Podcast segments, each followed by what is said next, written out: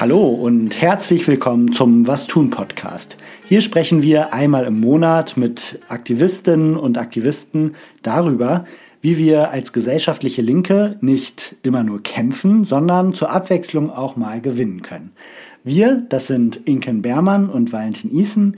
Wir diskutieren beide viel über politische Strategien und ja, wir machen diesen Podcast, um die Diskussion mit euch zu teilen. Heute geht es um die AfD. Denn die AfD, ihr habt sicherlich auch verfolgt in den letzten Monaten, eilt im Moment von Umfrage hoch zu Umfrage hoch. Und wir fragen uns heute, was wir dem entgegensetzen können und wie wir den Rechtsruck in der Gesellschaft aufhalten können. Beim Thema AfD merkt man ja vor allem immer wieder, dass wir irgendwie alle ganz schön ratlos sind, was dagegen wirklich hilft. Mhm. Es scheint kein richtiges Patentrezept zu geben und das haben wir zum Anlass genommen, um einfach mal hier in der Folge ganz dezidiert über die Herausforderungen im Kampf mhm. gegen Rechts zu sprechen. Und wir tun das mit Felix Kolb. Felix ist äh, Geschäftsführer bei der Kampagnenorganisation Campact und arbeitet schon seit vielen Jahren an Kampagnen gegen rechts. Genau, Felix war zum Beispiel maßgeblich daran beteiligt, zu verhindern, dass der CDU-Rechtsaußen und ehemaliger Verfassungsschutzpräsident Hans-Georg Maaßen im letzten Bundestagswahlkampf in Thüringen ein Direktmandat bekommen konnte und damit auch dessen Bundestagseinzug verhindert. Felix hat aber auch einfach durch die jahrelange Arbeit bei Campact zu dem Thema sehr viele Erfahrungen im Kampf gegen rechts. Im Gespräch wollen wir jetzt einfach mal so die unterschiedlichen strategischen Ansätze, vielleicht auch die unterschiedlichen Hypothesen im Kampf gegen rechts der letzten Jahre zusammen mal so ein bisschen durchsprechen und überlegen, ah ja, was sind eigentlich so die Lessons learned? Was sind Ansätze, die gar nicht funktioniert haben? Welche haben vielleicht ansatzweise funktioniert? Was können wir daraus lernen? Was können wir daraus mitnehmen? Ja, und das möchten wir jetzt gemeinsam mit euch und Felix in der neuen Was tun Folge tun. Viel Spaß bei der Folge. Viel Spaß.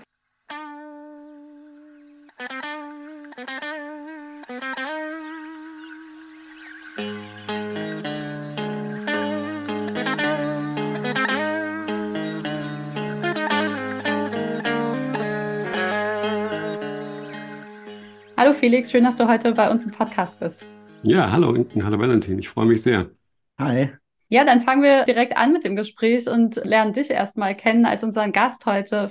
Könntest du den Hörerinnen und Hörern nochmal erzählen, wer du eigentlich bist und was dich politisiert hat? Du bist ja schon ein bisschen länger dabei als manche unserer anderen Gäste.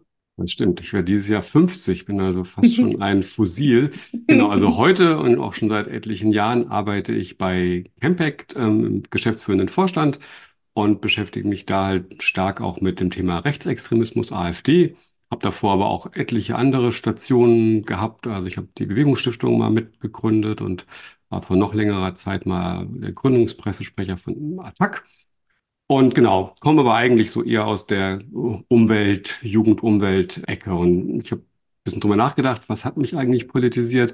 Also ich glaube, das Erste, was mich jetzt so wirklich erinnert, ist witzigerweise ein Film weiß nicht, ob ihr den kennt, äh, Robbie Williams, der Club der Toten Dichter. Mhm. Habe ich damals gesehen und da gibt es ja diese Szene, wo aus Solidarisierung dann die Schüler anfangen, auf den Tisch zu steigen. Und das hat mich irgendwie total beeindruckt. Mhm. Und dann habe ich mich entschieden, da in der Schülerzeitung, es war in der, glaube ich, neunten Klasse Realschule, die zehnte, dann zu sagen, ich schreibe jetzt mal den ersten Artikel für eine mhm. Schülerzeitung und bin dann, als ich dann nach aufs Gymnasium gekommen bin, ja auch über die Schülerzeitung in Kontakt geraten mit so einem Jugendumweltverband und darüber habe ich dann das Glück gehabt, sehr schnell in so einem Jugendumweltbüro eigene Projekte auch wirklich machen zu können. Hatte da ja so echt wirklich Glück, sehr schnell lernen zu können, Fehler machen zu dürfen und mhm. dann habe ich einfach den Geschmack gefunden an ja an Politik, äh, Bewegungspolitik zu meinem Lebensinhalt zu machen. Ja, lustig. Ich glaube, den Film sehen auch richtig viele Lehramtsstudierende irgendwann, die im Studium und die meisten identifizieren sich dann wahrscheinlich mit dem Lehrer, aber ich fand auf jeden Fall, also kenne die Szene mit diesen Schülern, fand das irgendwie auch äh, sehr bewegend. War auch eine äh, Sehempfehlung an die ähm, Hörerinnen und Hörer. Ja.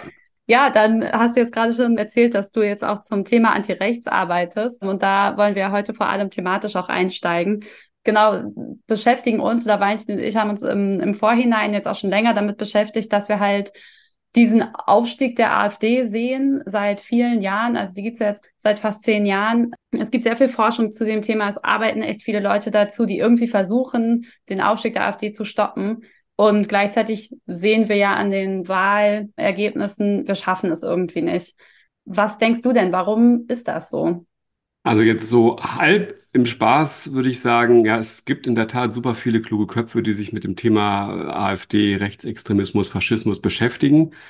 Die haben aber fast alle den Fokus auf Ursachengenese und dann hat man oft in, in, so Büchern noch so ein Kapitel, was kann man denn tun, wo man so den mhm. Eindruck hat, ganz am Ende haben sie gemerkt, wenn sie jetzt schon ein ganzes Buch darüber schreiben, wie fürchterlich das alles ist, dann wäre es doch ganz gut, auch noch ein paar Gedanken beizustellen, was man eigentlich tun kann. Aber mhm. oft habe ich die Wahrnehmung, gibt es da so einen Abfall. Aber das ist natürlich jetzt, äh, wäre jetzt ein bisschen gemein, komplett darauf zu schieben.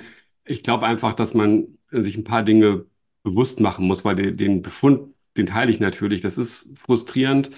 Aber ich glaube, was man nicht vergessen darf, dass es auch schon vor Gründung der AfD natürlich ein signifikantes rechtsextremes Wählerpotenzial in Deutschland gab, immer schon nach 45 auch, und dass es halt in der Geschichte nur selten Parteien, also Angebote gab, für diese Wählerinnen ihre Präferenz zum Ausdruck zu bringen. Und mit der AfD ist es jetzt halt erstmals in der deutschen Geschichte wirklich gelungen, einer Partei sich dauerhaft und bundesweit zu etablieren, die für diese Menschen ein Angebot macht. Also mhm. kein tolles, aber witzig, das meine so. Und das andere ist, was man sich auch deutlich machen muss, die AfD ist unsere deutsche Variante dieses Phänomens, aber dass es eigentlich überall in der industrialisierten Welt diese Parteien gibt. Klar, da gibt es auch immer Unterschiede, aber das ist auf jeden Fall jetzt einfach ein internationales Phänomen und in vielen Ländern gab es die Parteien schon viel früher. Schweizer mhm. Volkspartei, Front National, FPÖ, kennt ihr so. Das heißt, dass wir so ein Stück weit in Deutschland mittlerweile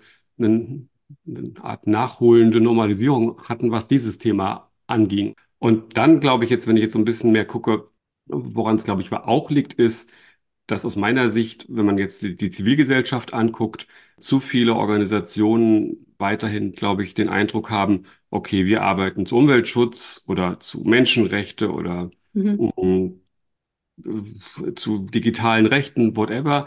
Äh, da gibt's andere, die arbeiten gegen, gegen Rechts oder gegen Rechtsextremismus und die begreifen es noch nicht als ihr Problem. Mhm. Und das ist, glaube ich, wirklich fatal, weil mittlerweile, das sehen wir ja um uns herum, diese Bewegungen, diese Parteien eine, eine Größe und eine Stärke und Rückhalt erlangt haben, dass sie nicht nur eine sehr, sehr verstörende und nervige Minderheit sind, sondern dass sie an der Schwelle stehen, ja, gesellschaftliche Mehrheiten oder zumindest elektorale Mehrheiten mobilisieren zu können. Und damit werden diese Parteien zu einer Bedrohung für alle äh, Menschen, die an, jetzt so ganz pathetisch gesagt, an, an, an Demokratie, an, an Menschlichkeit, an Rechtsstaatlichkeit glauben. Und ich glaube, das ist noch nicht wirklich angekommen und Gruppen haben noch nicht ausreichend reflektiert. Was heißt das eigentlich für uns, hm. wenn wir quasi nicht mehr sicher sein können, dass wir in, in, sag ich mal, sicherlich nicht übermorgen, aber in vielleicht fünf oder zehn, 15 Jahren nicht mehr sicher sein können, dass wir einen funktionierenden Rechtsstaat haben, dass Menschenrechte wirklich noch was gelten. Und ich glaube, da müssen wir einfach uns einer sehr frustrierenden Realität erstmal stellen als Bewegung oder als progressive Menschen. Mhm. Du hattest ja jetzt bei der Vorstellung schon gesagt, dass du eigentlich selber auch eher so aus dieser Umweltrichtung kommst. Könntest du es vielleicht einfach einmal konkret machen, wie du erlebst, wie dieses Thema Rechtsextremismus AfD eben auch zusammenhängt mit den äh, Themen Umwelt, Klima?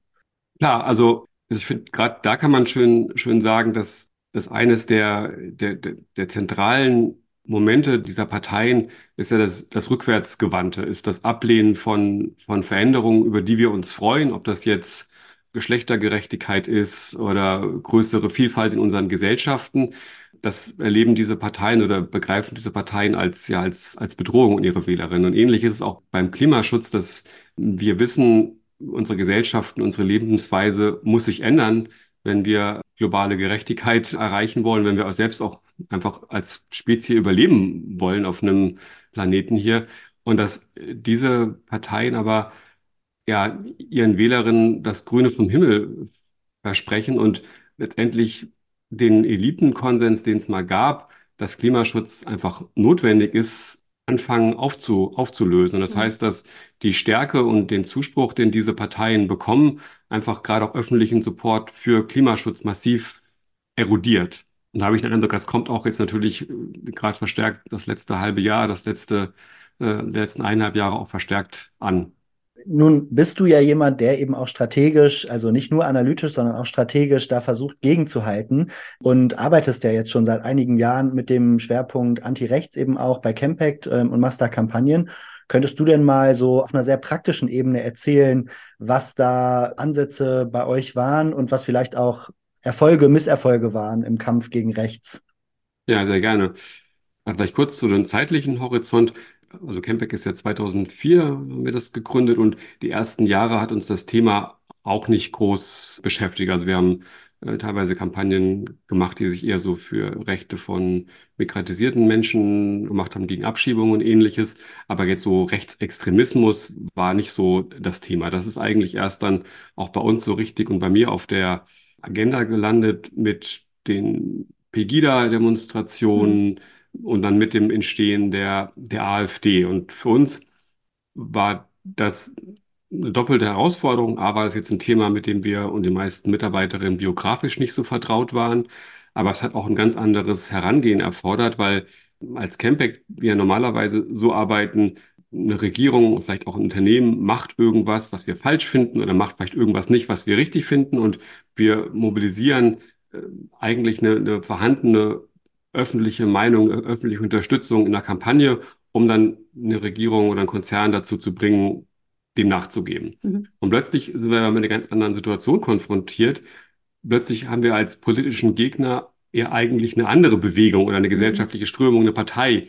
Und da haben wir unheimlich große Schwierigkeiten mit gehabt und haben sie ein Stück weit immer noch. Wie können wir unser Instrumentarium, unsere Erfahrungen, auch die Erwartungshaltung unserer Unterstützerin, was erwarten sie eigentlich von Campact, wie können wir das auf die Situation ummünzen? Und haben, glaube ich, bei keinem anderen Thema so oft Strategierunden gehabt, uns ausgetauscht, Sachen gehabt, lange Strategiepapiere gemacht, wieder, wieder verworfen, so. Und so, das war einfach, muss ich einfach sagen, wirklich ein oft auch anstrengender und manchmal auch frustrierender Prozess, weil hatten wir mal eine Idee, dann fanden sie unsere Unterstützerinnen nicht gut, weil ähm, ihr wisst das, bei Campback kommt es ja auch immer darauf an, nicht nur, dass wir als Hauptamtliche davon überzeugt sind, sondern auch, dass unsere Unterstützerinnen das mittragen, ob es jetzt durch Spenden ist oder durch Aktivität, aber irgendwie brauchen wir immer diese, diese Rückkopplung auch an unsere Basis, nenne ich es mal.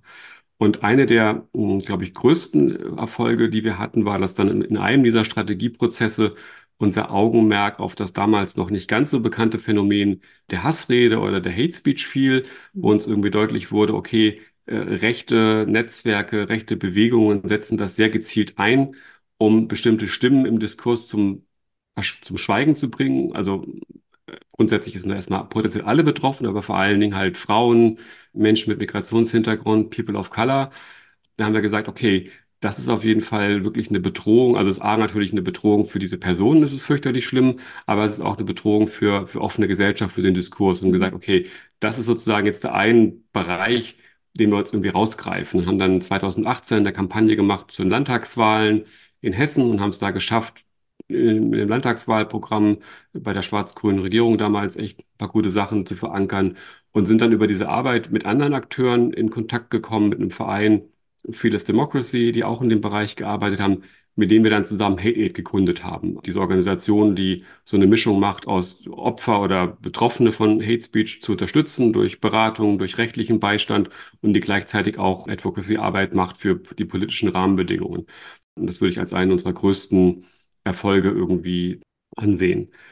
Wo wir, sag ich mal, jetzt äh, bislang immer ja, nicht weitergekommen sind, war bei Versuchen, zu überlegen, naja, am besten wäre es ja natürlich, wenn Leute gar nicht AfD wählen würden, äh, wo wir tierisch viel rum überlegt haben, wie schaffen wir es denn jetzt eigentlich, Menschen vom AfD-Wählen irgendwie abzuhalten? Und äh, da hatten wir dann die verschiedensten Ideen. Stellen wir uns irgendwie vor Arbeitsagenturen und reden da mit Leuten, wo wir gemerkt haben, naja, okay, natürlich ist das nur ein Teil des Wählerpotenzials und skaliert das. Also sprich, der Aufwand, da mit, sag ich mal, 100 Leuten ins Gespräch zu kommen oder mit 1000 ist riesig. Der Effekt dann auf so einen Wahlausgang ist vermutlich total gering. Und so hatten wir ganz viele Ideen, wo das immer wieder deutlich wurde, ist total, total schwierig. Also da würde mhm. ich sagen, da haben wir weiterhin noch nicht so einen Ansatz gefunden, der nicht nur sich gut anfühlt, sondern wo man auch sagen kann, okay, der hat eine gewisse Chance, auch einen relevanten Einfluss mhm. zu haben. Vielleicht ist es auch ein bisschen hoher Anspruch natürlich, aber das ist zumindest das, wo wir immer mit rangehen, zu sagen, okay, können wir auch, machen wir nicht nur das Richtige, sondern hat dieses Richtige auch einen, einen Einfluss auf der realen Welt, so.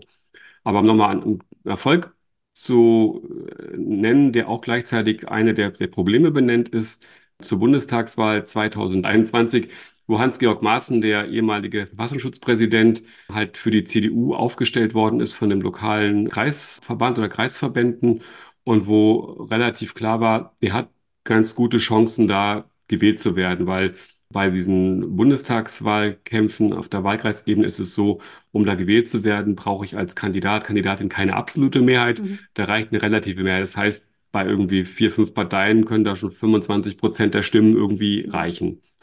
Und haben uns halt überlegt, okay, was können wir da machen? Und uns war klar, okay, natürlich wollen wir auch nicht, dass der AfD-Kandidat gewinnt, sondern eigentlich hätten wir es natürlich ein starkes Signal, wenn ein Kandidat der progressiven Parteien gewinnt. Und uns war klar, okay, wenn die alle drei antreten, also Grüne, Linke und SPD, dann ist das wahrscheinlichste Outcome, dass sich halt die progressiven Stimmen auf diese drei Parteien verteilen dass dann entweder AfD oder Maaßen gewinnt. Und dann haben wir gesagt, okay, wir, wir, was wir jetzt machen wollen, ist hinter den Kulissen mit den mit den Parteien reden und gucken, ob die denn bereit sind, sich auf den erfolgsversprechendsten Kandidaten als quasi einzulassen und zu sagen, gut, wir stellen da halt keinen eigenen auf.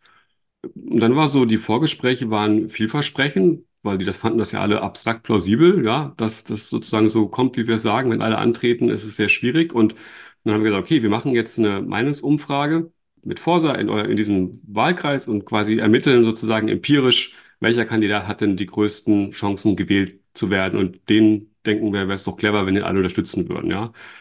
Dann kam halt raus, zu Ärger von Linken und Grünen, dass halt der Frank Ulrich, ein zugegeben sehr gemäßigter Sozialdemokrat, Trier, nee, Biathlet, sehr bekannt in der Region, halt die größten Chancen hat.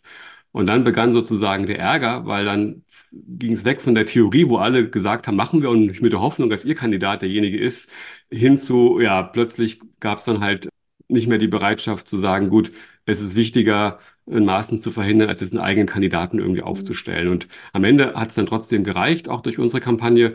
Aber das war wirklich ein frustrierendes Erlebnis, nämlich zu merken, dass Parteien, gerade auch auf der lokalen Ebene, nicht bereit sind, sag ich mal, ihren individuellen Vorteil unterzuordnen unter, sage ich mal, so einem größeren Ziel wie Hans-Georg Maaßen im Bundestag zu verhindern. Ja. Und das war irgendwie frustrierend. Und das ist jetzt auch eine Sache, die sich teilweise bei so Wahl, also Wahlkämpfen auf Landkreisebene irgendwie wiederholt, dass auch da dann die lokalen Parteien, obwohl völlig klar ist, wenn die alle drei antreten, gehen sie komplett unter, ist mhm. nicht in der Lage sind, zu sagen, gut, okay, dann diesmal ihr, das nächste Mal sind wir wieder dran oder so. Das ist sozusagen so eine gewisse strategische Unfähigkeit, die frustrierend ist. So. Ich weiß nicht, ob das jetzt erstmal euch reicht oder ob ich noch mehr erzählen soll. Ich will euch nicht, nicht zulabern, müsst ihr sagen, was, was ihr, was ihr wollt. Ich hätte noch ein paar Sachen in petto, aber ich kann auch hier stoppen. Müsst ihr, müsst ihr sagen, was ihr glaubt, was gut. Ich fände es noch ganz interessant, um es so ein bisschen aufzufächern, wenn du vielleicht noch kurz einmal auf diesen Ansatz eingehen könntest mit der Stiftung, mit der Erasmus-Stiftung. Dass, dass so ein bisschen klar wird, so man kann auf unterschiedlichen Ebenen ansetzen. Einmal, indem man den öffentlichen Raum praktisch claimt und gegen Hassrede einfach juristisch vorgeht, dann so dieses Wähler-Ding und dann ja. jetzt nochmal Geld oder so. Gerne. Okay, genau, da zum Hintergrund, wenn das die meisten von euren Hörerinnen und Hörern bestimmt wissen, ist es so, alle, nicht alle, aber die im Bundestag vertretenen Parteien haben, sage ich mal, so zugeordnet sogenannte parteinahe Stiftungen. Das ist irgendwie die Rosa-Luxemburg-Stiftung für die Linke und die Konrad-Adenauer für die CDU und so weiter. Äh, die bekommen richtig viel öffentliche Mittel für politische Bildung, für Auslandsarbeit etc. Das sind insgesamt, glaube ich, 600 Millionen im Jahr. Und ähm, so, es gibt gab bislang nur so eine Art ungesprochene, unaufgeschriebene Regel, nämlich wenn eine Partei es das zweite Mal schafft, in den Bundestag einzuziehen, dann erlangt sie quasi dieses Art Gewohnheitsrecht auch gefördert zu werden. Und natürlich war dann klar, ähm, nachdem dann sag ich mal, sehr wahrscheinlich war, dass die AfD 2021 äh, das zweite Mal im Bundestag einziehen würde, dass sie eigentlich nach dieser bislang geltenden Praxis eigentlich ähm, auch unterstützt werden müsste. Das haben zum Glück die Ampelparteien nicht gemacht, haben denen einfach dann trotzdem keine Mittel zugegeben. Und wir haben schon sehr früh gesagt, oh, liebe Ampel, äh, das ist eine ganz schön wackelige Konstruktion. Es ist quasi gar keine gesetzliche Grundlage, hier eine Partei anders mhm. zu behandeln. Aus unserer Sicht braucht ihr das dringend, damit nicht am Ende die AfD sich da Mittel irgendwie einklagt. Und ein Stück weit ist es so gekommen. Die AfD hat dagegen äh, geklagt und hat dann vor dem Verfassungsgericht auch eine Art ja, kleinen Siegerung, nämlich wo die Richterinnen und Richter gesagt haben, ja, also ohne eine gesetzliche Grundlage könnt ihr nicht einfach eine Partei so anders äh, behandeln. Mhm. Hat aber auch angedeutet, natürlich gibt es auch keine, kein Recht auf diese Förderung der Partei, also der parteinahen Stiftung. Ihr müsst nur irgendwie das gesetzlich regeln. Und dann haben wir halt, wir sind im Prinzip schon vor dem Urteil in Vorleistung getreten und haben einfach mal einen verwaltungswissenschaftlichen Prof von der Uni Köln, den Markus Ugerek, beauftragt zu sagen, hey, entwickeln Sie doch mal ein Gesetz. Wie müsste man es machen, dass Parteien, die antidemokratisch sind, die nicht auf dem Boden des Grundgesetzes stehen, rechtssicher keine Förderung bekommen. Mhm. Und äh, die Ampel hat dann natürlich ein eigenes Gesetz entwickelt, aber einige der Elemente sind aufgegriffen worden. Und genau, das war so eine Kampagne, wo wir irgendwie ja über Jahre dran gearbeitet haben und wo, sag ich mal, die wirkliche Bewährungsprobe kommt erst nach der nächsten Bundestagswahl, weil was die Ampel gemacht hat, ist neben dieser, ja, quasi diesen Passus, dass halt Stiftungen, die gefördert werden, auf jeden Fall sich aktiv einsetzen müssen für die Werte des Grundgesetzes, hat sie auch gesagt, dass eine Förderung erst Parteien bekommen, wenn sie das dritte Mal in den Bundestag gewählt sind. Mhm. Ja, das heißt, so die richtige Bewährungsprobe, wo es dann nicht nur um ein formalistisches Kriterium geht, sondern um substanzielle Prüfung, das ist dann erst nach der nächsten Bundestagswahl, weil die AfD mit Sicherheit äh, wieder klagen wird und dann vermutlich auch von einem Gericht am Ende entschieden wird, gibt es da genug Belege dafür etc. Mhm. Aber das ist sicherlich eine wichtige Strategie, zu verhindern, dass die AfD hat eh enorme Ressourcen durch ihre, durch die Parteienfinanzierung, die es ja gibt, durch mhm. Mitarbeiter von Abgeordneten. Also das ist eh ein starker, das ist eine, ja, eine starke Organisation mittlerweile. Ja, danke Felix. Haben jetzt das äh, Feld ja schon ziemlich weit aufgefächert von dem Diskursraum über die Partei und wie man versuchen kann, auch AfD-PolitikerInnen in Ämtern zu verhindern, bis hin zum ja fast eher so ein bisschen politischen Vorfeld oder der langfristigen politischen Bildung über die Stiftung. Wir machen es jetzt noch ein bisschen breiter für unsere Hörerinnen und Hörer. Nämlich hast du vorhin, finde ich, einen ziemlich interessanten Satz gesagt, nämlich dass es zum ersten Mal eigentlich so war, dass der politische Gegner eine andere Bewegung war.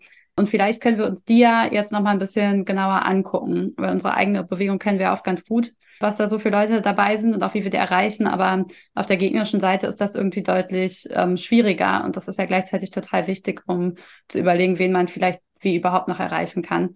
Von daher kannst du da vielleicht einfach einmal anfangen und mal sagen, wie sich das Wählerpotenzial der AfD so zusammensetzt, genau, und was die vielleicht so eint und wo aber auch Bruchstellen sind, in die man vielleicht irgendwie reingehen könnte.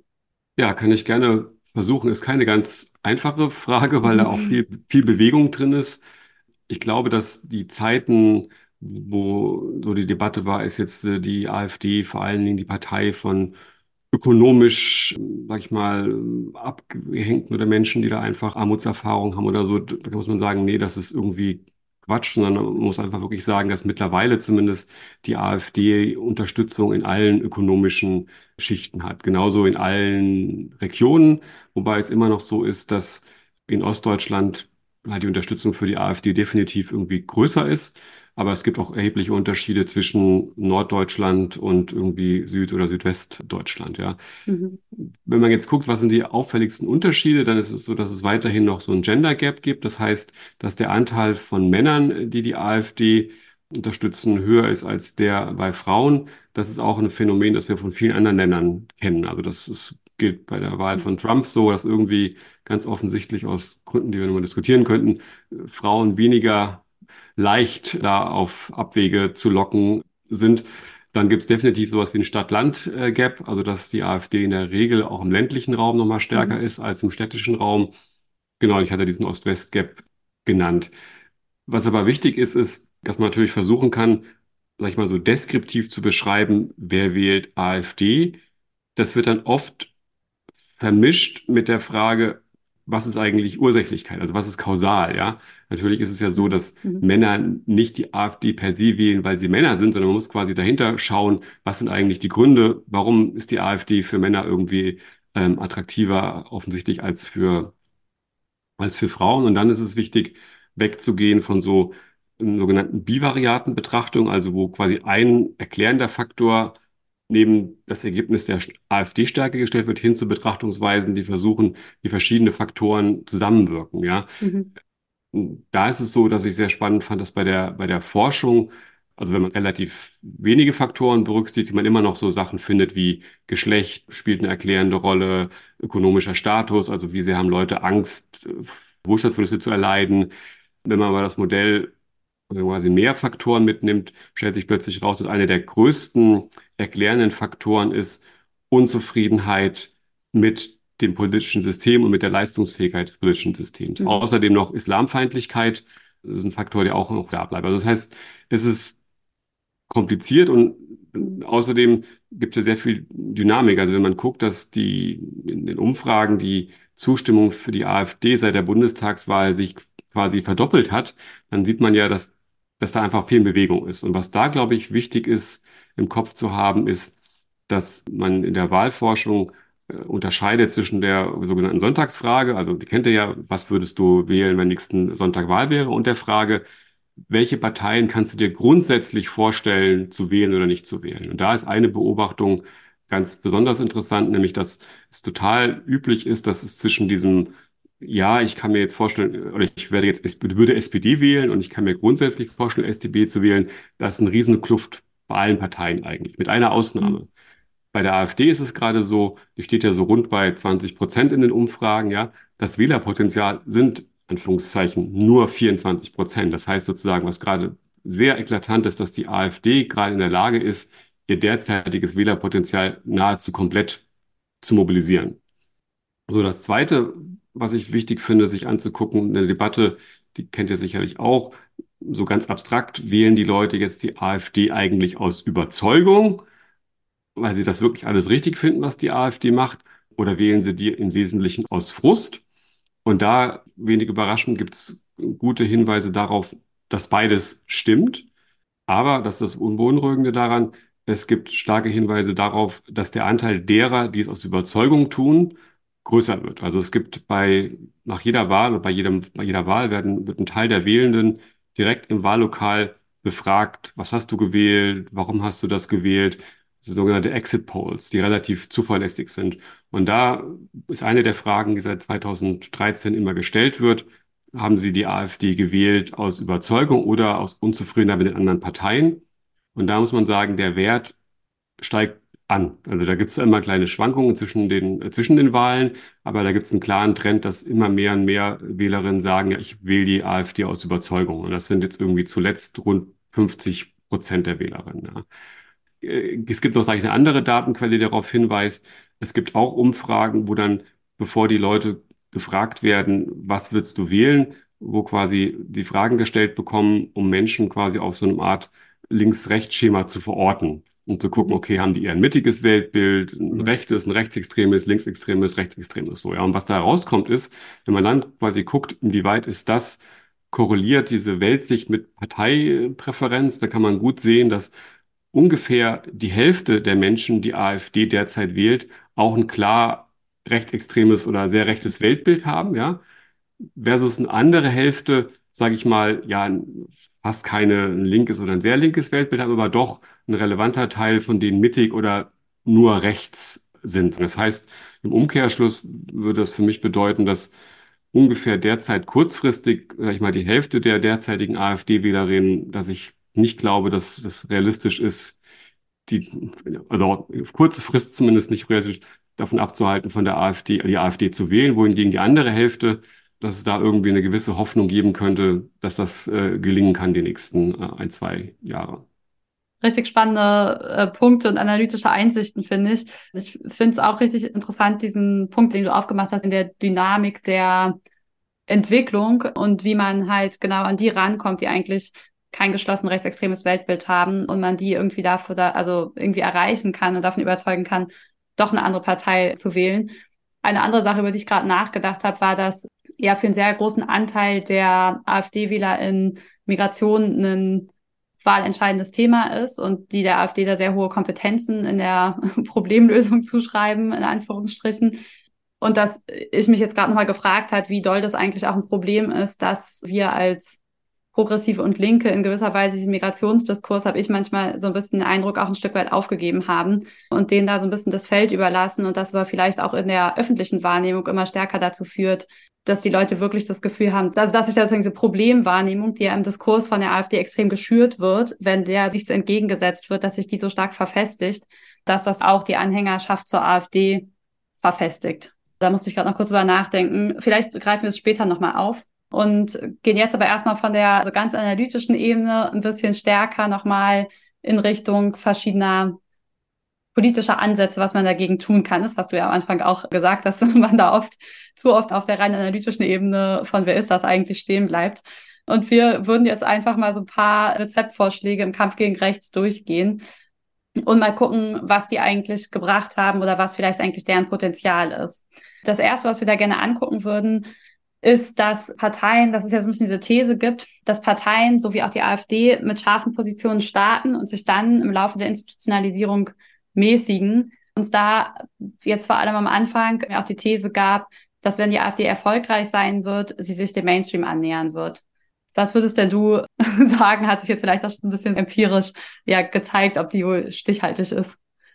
Ja, also ganz offensichtlich kann man nur sagen, trifft die These überhaupt nicht zu. Also ich glaube, dass in der Tat, dass dieses Phänomen in der Vergangenheit gab. Also äh, wenn man nach Frankreich zum Beispiel mhm. guckt, der ehemalige Front National, der war extremer, als er jetzt zumindest kommuniziert. Ist immer noch die Frage, ob die Akteure wirklich anders denken, aber wie er sich präsentiert, ist auf jeden Fall mainstreamiger und völlig klar ist, dass die AfD sich an diese Regel in Anführungszeichen einfach nicht hält und dass es ihr mhm. ganz offensichtlich auch nicht schadet. Gut, wir wissen natürlich auch nicht, wäre sie vielleicht noch stärker, wenn sie sich noch ein bisschen mehr mäßigen würde, aber auf jeden Fall ist es so, dass es nicht viele Leute nicht abschreckt, ja. Mhm. Und sagen wir so, ich glaube, dass das hat verschiedene Gründe. Ich glaube, dass zu wenigen Leuten mittlerweile bewusst ist, was eigentlich genau den extremen Charakter der AfD ausmacht und was einzelne Äußerungen und mhm. einzelne Politiker auch wirklich zu faschistischen Äußerungen, zu Faschisten macht und dass das nur wiederholen und betonen sich sozusagen abnutzt, wenn die Leute es nicht verstehen. Ja. Und wir mhm. haben auch die Erfahrung gemacht aus Fokusgruppen, dass Leute bestimmte rechte Chiffren und Sprachbilder gar nicht mehr als solche erkennen. Ja. Also wenn irgendwie Höcke irgendwie vom tausendjährigen Reich redet, dass Leute gar nicht wissen, was damit gemeint ist. Das heißt, dass mhm. sozusagen, das jetzt geht schon auf die Frage, was kann ich machen, dass sozusagen es auf jeden Fall nicht reicht, einfach zu sagen, diesen Rechtsextrem, du darfst du nicht wählen, sondern dass man sagen muss, hört mal zu, die sagen das und das. Das bedeutet das, ja, das entwertet meinetwegen das Leben von allen Menschen mit irgendwie äh, geistigen oder körperlichen Behinderungen. Das muss man sozusagen wirklich benennen und erklären, darf nicht so tun, als sei das für jeden selbst evident oder so, ja. Und ich glaube aber, das zeigen zumindest auch, sag ich mal, so äh, Fokusgruppen, die wir gemacht haben, dass wenn man weggeht von diesem ganz abstrakt, die AfD ist rechtsextrem hin zu, okay, der Kandidat, die Kandidatin hat das und jenes gemacht und das ist nicht nur Höcke, dass das zumindest Leute zum, zum Nachdenken mhm. bringt. Also so gesehen würde ich das, also diesen, sag ich mal so, würde ich den Ansatz, die AfD wirklich, ähm, wie soll ich es formulieren, da diese bürgerliche Maskerade, die sie auch bewusst aufbauen will, äh, zu zerstören, dass das schon weiterhin, denke ich, Sinn macht. Und das mhm. gibt auch wiederum da, wenn ich darf, ein paar Umfragedaten, die darauf hindeuten. Also wenn AF, also wenn AfD-Wähler gefragt werden, ob sie denn ein Problem damit haben, dass die AfD als rechtsextrem gilt, dann sagen natürlich 80 Prozent Nein, wo man jetzt daraus schließen könnte, die haben kein Problem damit. Aber da steht ja ein Gilt. Das heißt sozusagen, aus deren Sicht mhm. ist die AfD überhaupt nicht rechtsextrem sozusagen, wohingegen sie den Wert, dass man eine rechtsextreme oder eine Partei nicht wählt, den teilen viele noch sozusagen. Die verschließen mhm. nur die Augen davor. Das heißt, die Norm gilt noch, mhm. aber vielen Leuten ist dieser extreme Charakter der AfD gar nicht bekannt. Und das ist natürlich irgendwie vielleicht aus unserer Sicht so, hä? Mhm. Ist doch klar, aber da muss man einfach irgendwie einfach mhm. ja, zu, zur Kenntnis nehmen, dass nicht alle Leute die Perspektive, die theoretischen Sachen gelesen haben, wie mhm. wir, ja. Mhm. Ja, ich finde es ganz interessant bei dieser Hypothese, dass Parteien sich mäßigen im Zuge ihrer Institutionalisierung. Man hat ja bei der AfD eigentlich fast das Gefühl, das Gegenteil ist der Fall. Also die AfD wird extremer und radikalisiert damit die Gesellschaft. Und das ist da irgendwie eher so ein Phänomen von, also auch von wie Diskurse laufen, was sagbar ist, da es eher so ein Phänomen von Shifting Baselines gibt. Also so die Grundfesten verschieben sich und dadurch wird die Partei eben auch zunehmend normalisiert. Ja, vielleicht gehen wir einfach mal zur nächsten Hypothese, die es im Kampf gegen die AfD lange gab, nämlich, du hast es vorhin schon ganz kurz angesprochen, diese Frage von, sind das eigentlich die Unverstandenen und Frustrierten, also die Leute, die Politik verdrossen sind, der Politik einen Denkzettel geben wollen. Die Leute, die zum Beispiel durch die Einführung von Hartz IV sehr stark prekarisiert wurden, sind das eigentlich die Leute und liegt es an dieser, un, diesem Unverstandensein, dass die Leute die AfD wählen? Genau, also und müsse es demzufolge auch darum gehen, ihre ja, Sorgen und Ängste ernst zu nehmen, um sie zurückzugewinnen. Das ist ja auch sowas, was mhm. dann immer mal wieder begegnet. Wie, wie stehst du zu dieser These? Wie siehst du das? Mhm. Also ich, ist, sag ich mal, auch da muss man genau auf die, muss man differenzieren. Erstmal finde ich, kann man sehen, auch wenn man sich jetzt anguckt, wie stand die AfD in den Umfragen da in den letzten zehn Jahren. Da gab es, sag ich mal, Phasen wie jetzt, wo sie sehr gut dasteht. Und es gab Phasen, wo sie vergleichsweise schlecht dastand. Sehr auffällig war, dass sie während der quasi Pandemie bei nur rund zehn Prozent war. Mhm.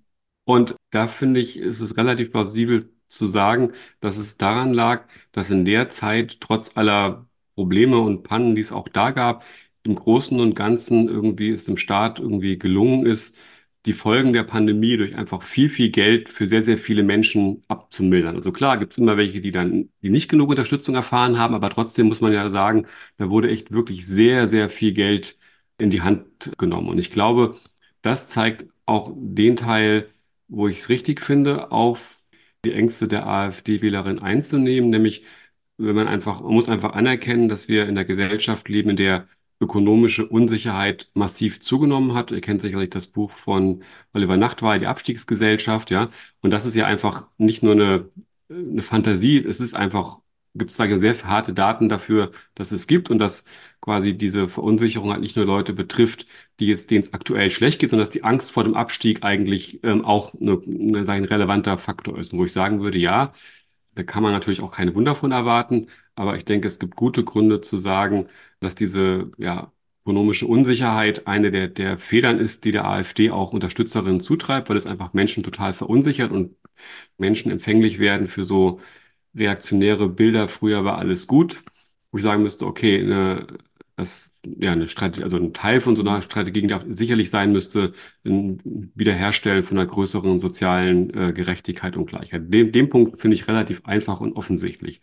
Ganz anders ist es dann bei dem zweiten Komplex der AfD Menschen ja zutreibt, nämlich die eher, sag ich mal, kulturelle Verunsicherung, nenne ich es mal. Also diese, diese Fakt, dass plötzlich halt überall auch, ich spitze jetzt ein bisschen, dass Frauen jetzt auch arbeiten gehen, viel mehr als früher, mehr Macht in der Gesellschaft bekommen, was natürlich Entwicklungen sind, die wir richtig gut finden und die überfällig waren, die aber in dem Fall auch gerade durch Männer erstmal irgendwie als, nehmen das als Bedrohung wahr, als Bedrohung von dem, was Männlichkeit ist, als Bedrohung das, was es heißt, irgendwie ein guter Deutscher zu sein, Mittelschicht zu sein, whatever. Und das da natürlich, sage ich mal, die Antwort natürlich nicht sein kann, zu sagen, na gut, dann drehen wir jetzt diese Errungenschaften wieder zurück, klar, sondern dass man damit irgendwie einen anderen Umgang finden muss. Ja, und da denke ich, ist es in der Tat ein total, totaler Fehler, da dann äh, die Sprache und die Frames der AfD zu übernehmen und wie jetzt in Hessen irgendwie im Koalitionsvertrag irgendwie sich um Gendern zu kümmern, weil das äh, Konflikte eine Bedeutung, also das verstärkt sozusagen diesen, diesen Kulturkampf-Teil, äh, mhm. ja. Gleichzeitig, finde ich, muss man auch da sehr genau gucken. Ihr hattet ja vorher dieses Thema Migration angesprochen. Und genau, und leider sind die Daten sehr, sehr eindeutig, dass, ja, sag ich mal, viele Menschen irgendwie vor Migration irgendwie Angst haben oder Angst gemacht bekommen haben. Und dass das natürlich irgendwie durch den Diskurs massiv verstärkt wird.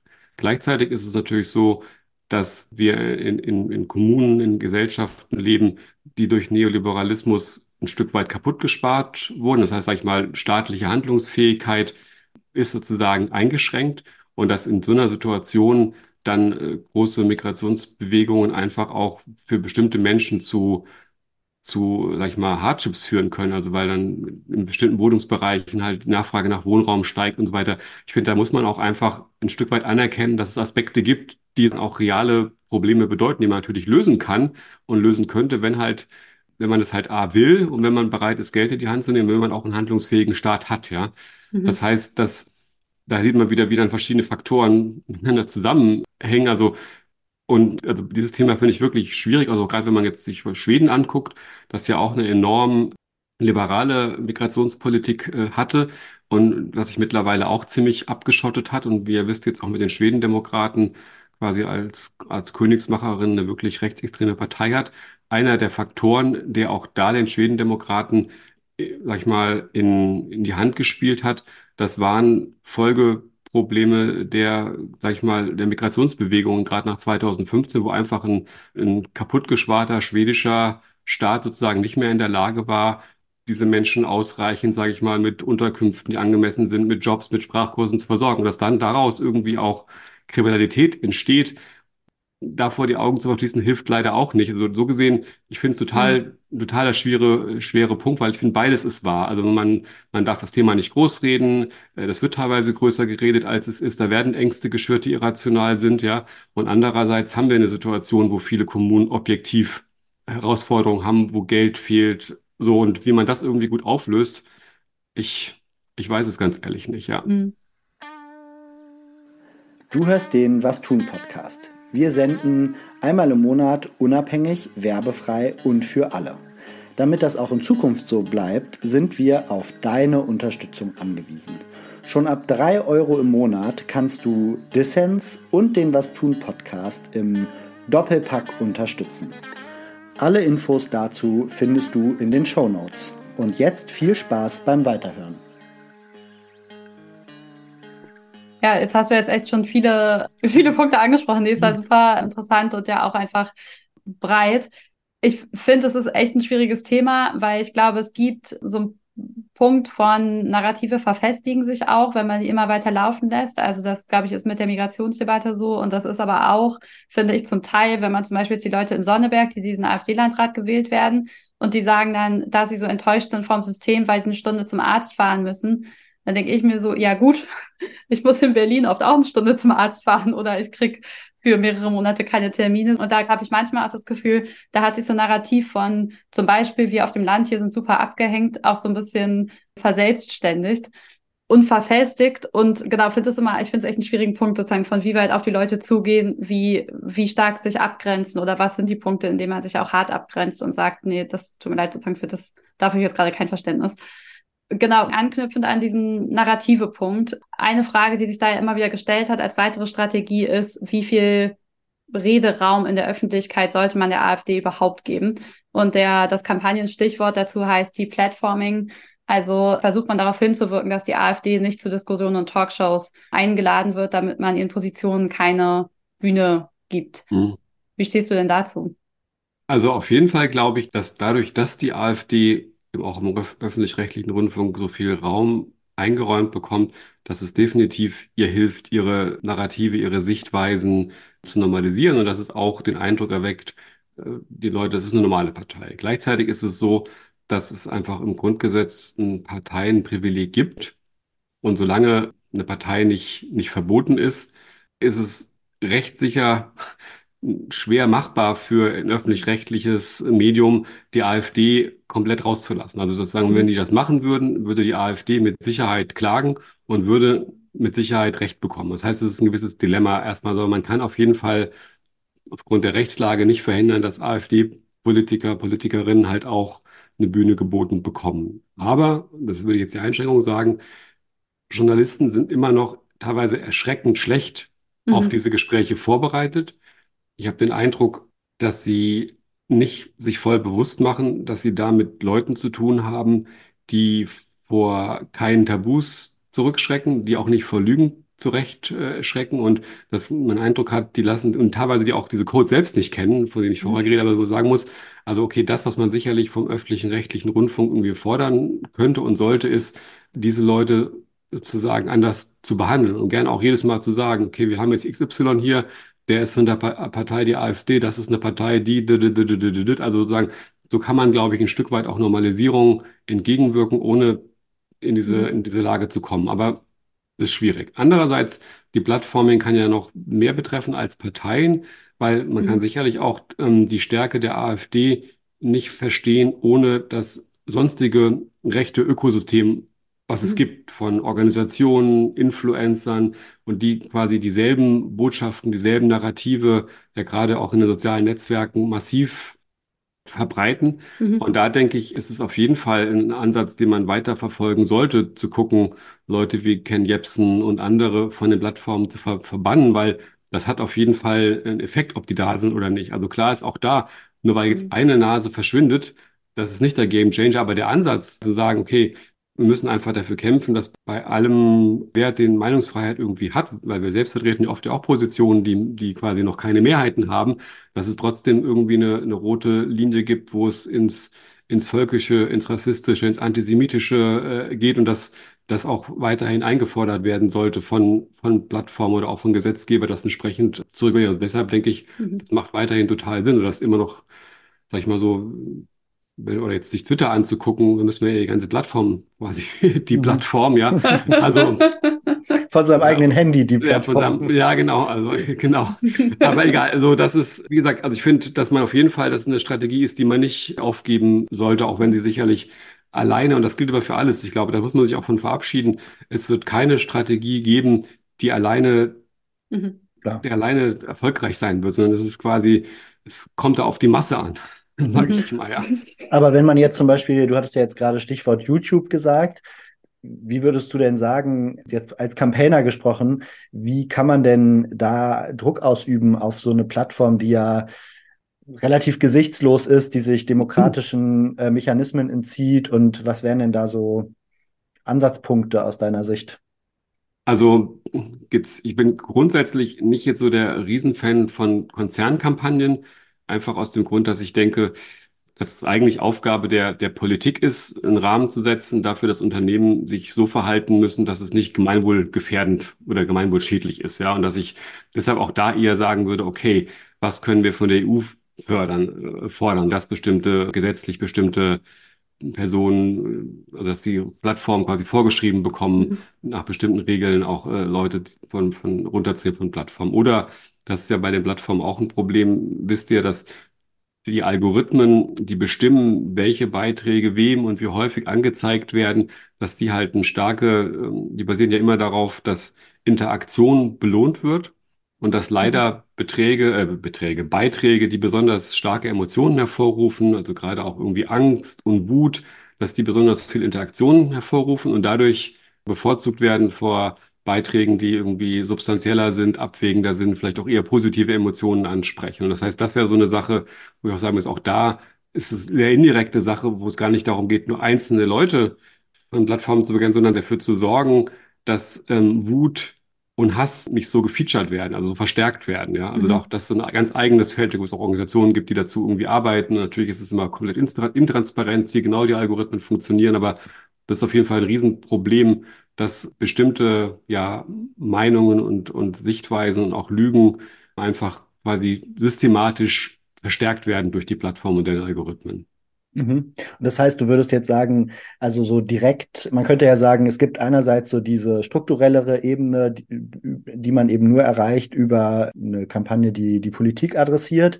Aber es gibt ja gleichzeitig schon auch Stichwort Ken Jebsen beispielsweise, manchmal einfach akut den Bedarf, ja. Leute von Plattformen zu verdammen, weil die gerade mhm. wahnsinnig viel Reichweite bekommen. Mhm. Und was, was ist da dann so ein Ansatzpunkt? Also teilweise ist es ja so, dass es, also das, ich glaube, nach meiner Einschätzung bei diesen Unternehmen ist ja so, da gibt's, die sind ja auch kein, kein monetischer Block, da gibt's ja meistens auch, sag ich mal, Leute, die ganz vernünftig drauf sind, die unter Umständen aber knappe Ressourcen und die dann auch die Hinweise brauchen, wo ist jemand, die den Druck brauchen mhm. und dann bei ihren Vorgesetzten zu sagen, hey, es gibt da jetzt gerade voll den zivilgesellschaftlichen Druck, wenn wir da jetzt nicht was machen, riskieren wir irgendwie einen Shitstorm und dann ruft wieder die Ministerin an. Also sprich, ich bin jetzt gar nicht grundsätzlich dagegen. Und ihr habt völlig recht, dass es manchmal einfach auch nötig ist, da, da zu handeln. Und das ist irgendwie, ja, also da, wie gesagt, mhm. finde ich total plausibel, sich das irgendwie anzugucken, weil über, ähm, über die, ja, also ist auf jeden Fall ein wichtiger, ein wichtiger und richtiger Hebel, ja, und einer, der auch unter Umständen gut funktionieren kann, weil die Unternehmen wollen zwar natürlich auch Geld verdienen und auch mit der Reichweite Geld verdienen, die diese Leute produzieren. Andererseits wollen sie natürlich aber auch keinen Stress und keine zu mhm. starken Regeln. Also damit kann man natürlich auch als Aktivist, Aktivistin auch natürlich irgendwie spielen, sich das zunutze machen. Mhm. Das finde ich ja irgendwie guten Punkt, dass man und zum Teil ja auch nochmal zu gucken, auf welchen Plattformen geht das. Also welche Plattformen haben vielleicht auch wo was schon formuliert an an Verhaltens- oder Ethical mhm. Conduct, also ethischen Rahmenbedingungen auf ihren Plattformen und wo ist es vielleicht auch möglich oder wo sind da vielleicht erstmal die einfacheren Plattformen auch. Ich erinnere mich zum Beispiel an, glaube ich, ganz erfolgreiche Deplatforming-Kampagnen auf Spotify gegen rechte Musik, weil das mhm. ja genau diese Bereiche sind, in denen ganz viel Vorfeldpolitik gemacht wird. Also mhm. ich glaube, das ist auch ein Bereich, den man ja, das meintest du ja vorhin auch schon, es gibt nicht nur die Partei, sondern irgendwie auch die Bewegung und die Zivilgesellschaft dahinter, wo man auch dieses Vorfeld nicht aus dem Blick verlieren darf. Du hattest vorhin ja schon darüber gesprochen, ob es ein vielversprechender Ansatz ist, öffentlich zu machen, wie rechts die AfD wirklich ist und darüber Menschen davon abzuhalten, die AfD zu wählen. Gleichzeitig hast du jetzt selber schon am Anfang einschränkend gesagt, allein zu sagen, sie ist rechtsextrem, bringt nicht so viel, weil die Leute sich darunter nichts vorstellen können.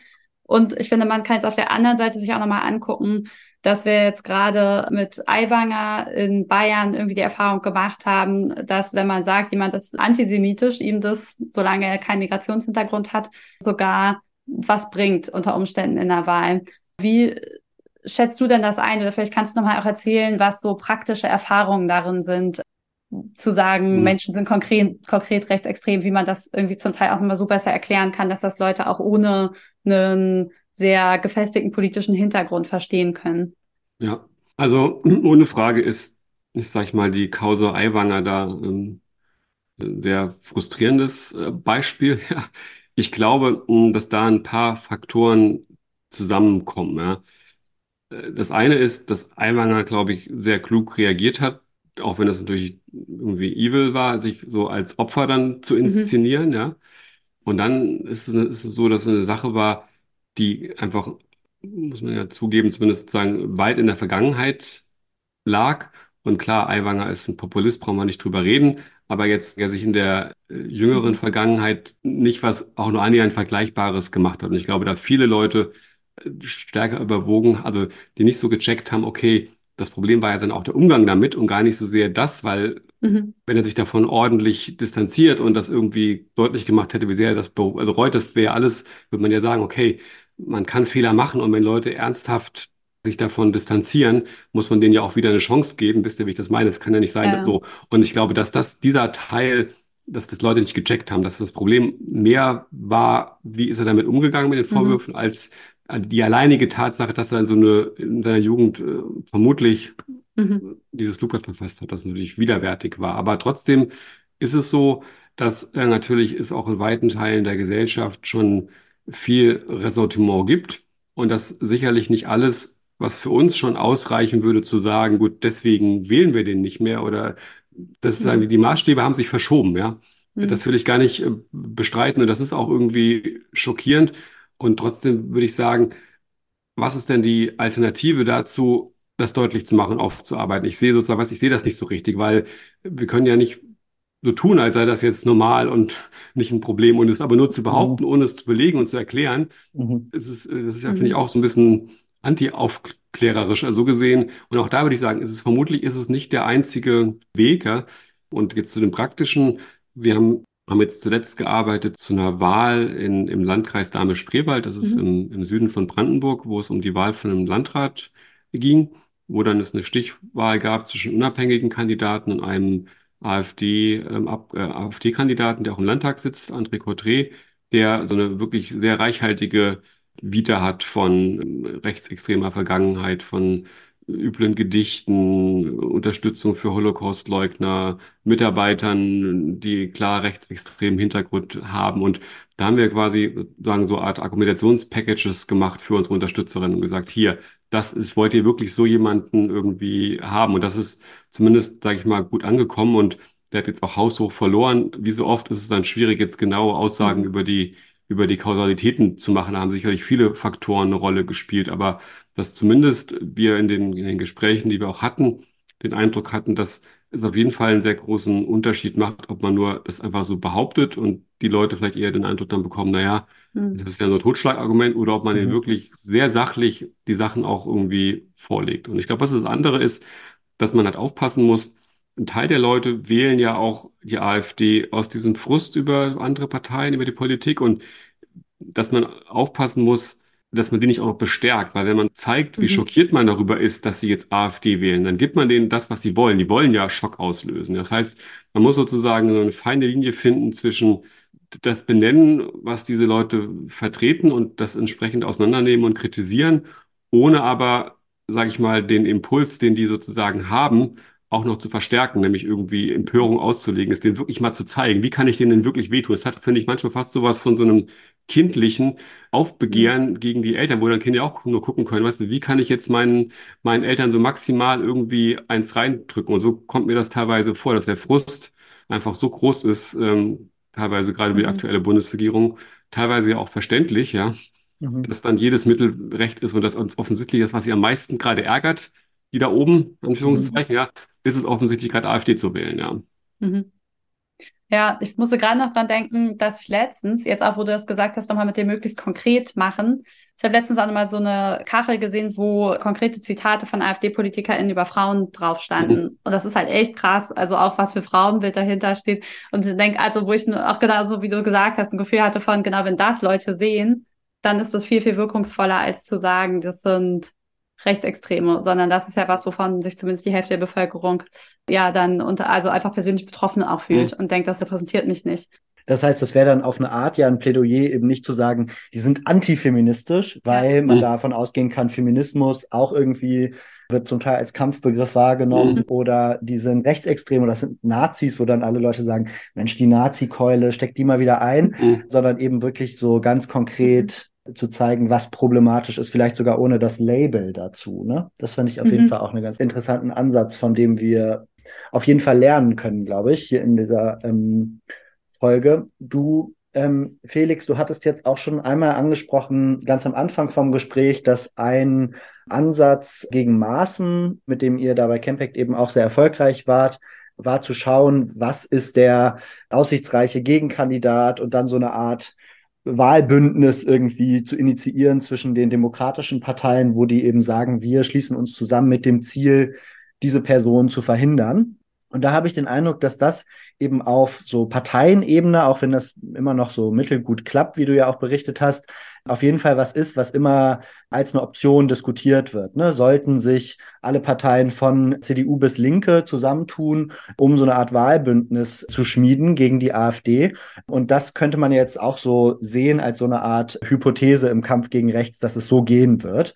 Und da habe ich aber den Eindruck, dass wir da jetzt auch immer mehr in eine prekärere Situation reinschlittern. Dadurch, wenn wir jetzt zum Beispiel in den Osten schauen und sehen, wie viel Prozente die AfD da gerade in den Umfragen hat, dass es da wirklich so einen ganzen Riesenblock geben muss, um die zu verhindern. Und das auf eine Art ist so jetzt so ein bisschen mein meine Vermutung auch wieder deren Narrativ bestärkt, dass es die, das Partei-Establishment gibt, die sich eben so als Kartellparteien zusammenschließen, um sie zu verhindern und dann eben auch in unserem eigenen Lager, sagen wir mal jetzt Leute, die vielleicht eigentlich gerne die Linke wählen, auf einmal sich gezwungen sehen, einem CDU-Kandidaten ihre Stimme zu geben, der auch in der Maßen-CDU ist, wie in Thüringen, und da eigentlich auch Positionen vertritt, die inhaltlich zum Teil gar nicht so weit weg sind von der AfD.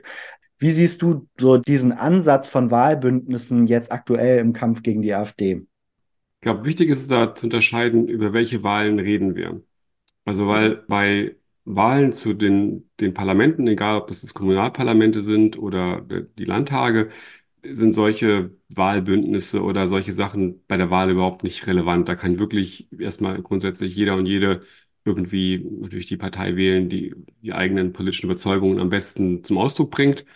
Ich meine, ich persönlich kann es trotzdem nicht nachvollziehen, wie man in so einer Situation eine Partei wie die Partei wählen kann, die mit Sicherheit es nicht schaffen wird, irgendwo reinzukommen und damit quasi seine eigene Stimme aus meiner Sicht irgendwie auch wegzuwerfen. Aber gut, das muss jeder für sich entscheiden. Aber da ist erstmal, finde ich, so, da kann erstmal jeder, wie gesagt, so wählen, wie er oder sie das will. So kann natürlich immer, aber da, da gibt es das Problem gar nicht. Das Problem tritt dann auf, wenn quasi Personen direkt gewählt werden. Und anders als auf Landesebene, wo ja die Ministerpräsidenten, der Bundeskanzler etc. bei uns gewählt werden vom, von den Abgeordneten und nicht wie in Frankreich, wo der Präsident, Präsidentin sozusagen ja dann auch direkt gewählt wird, gibt es das in Deutschland nur auf der Ebene von Bürgermeister, Oberbürgermeister, Landräten. Ja. Und da stellt sich sozusagen die Frage dann natürlich schon, und zwar nicht in der ersten Runde, weil anders als bei den Bundestagswahlen, wovon ich es vorher hatte, wo da eine einfache Mehrheit reicht, ist es so, dass bei diesen kommunalen Wahlen zum Glück, um gewählt zu werden, man wirklich eine absolute Mehrheit braucht. Manchmal sogar noch ein bestimmtes Quorum von absoluten Stimmen aus der Gesamtbevölkerung. Das heißt, dass immer dann, wenn in der ersten Wahlrunde äh, ein Kandidat halt nicht diese 50 Prozent der abgegebenen Stimmen erlangt, dann gibt es eine Stichwahl zwischen den beiden Bestplatzierten. Das heißt, in der ersten Wahlrunde ist auch da so, wäre es natürlich sicherlich keine clevere Idee, wenn dann schon, äh, sag ich mal, die anderen Parteien sich nur auf einen Kandidaten einigen und dann irgendwie nur X gegen Y antritt. Das ist irgendwie, das ist irgendwie Quark. Eine andere Frage ist es, ob in einer Situation, wo CDU und AfD gerade so weit vor den progressiven Parteien liegen, ob es clever ist für die progressiven Parteien, sich nicht sozusagen alleine damit eine von denen überhaupt eine Chance eine Stichwahl zu kommen, sich nicht abzusprechen, weil es hat erstmal mehr was damit zu tun, will man als progressive Parteien vielleicht vermeiden, dass man überall mhm. alle nur auf den letzten drei, vier, fünf landen und dann, wie gesagt, ganz aus dem Rennen ist. Aber wenn es dann sozusagen zu dieser Stichwahl kommt, dann wird es spannend, weil dann in der Tat die Situation äh, eintritt, also wenn es jetzt ein CDU-Kandidat ist, was machen dann eigentlich halt, sag ich mal, linke, grüne und SPD-Wähler? Weil in der Tat, gerade in Thüringen können das auch Abgeordnete oder Politiker sein, wo man auch sagen würde, uh, hu, hu, hu, hu, ja. Äh, die haben aber auch echt viele, viele schwierige äh, Positionen, ja, wo man mit Sicherheit als Progressiver nicht mit guter Laune dafür die wählt. Ja, und dann ist es, glaube ich, so eine Abwägungssache.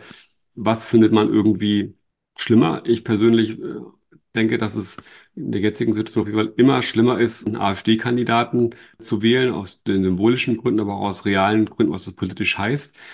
Was aber, sage ich mal, dann der, die beste Strategie ist, damit umzugehen, ja. Das weiß ich auch nicht. Also da ist es so, dass in der Tat, wenn dann sich symbolisch alle Parteien zusammentun und sagen, wir müssen jetzt die AfD verhindern, dass in der Tat das diesen Effekt irgendwie haben kann, den ihr beschreibt, ja.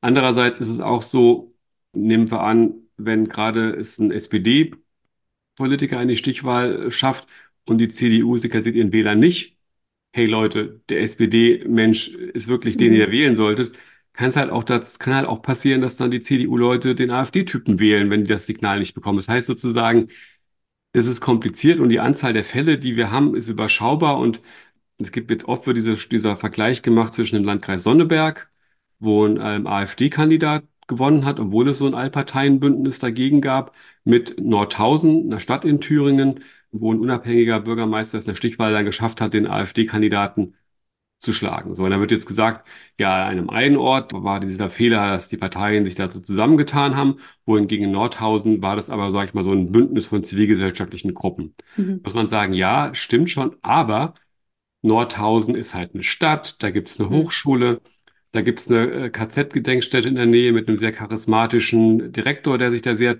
toll und super eingebracht hat.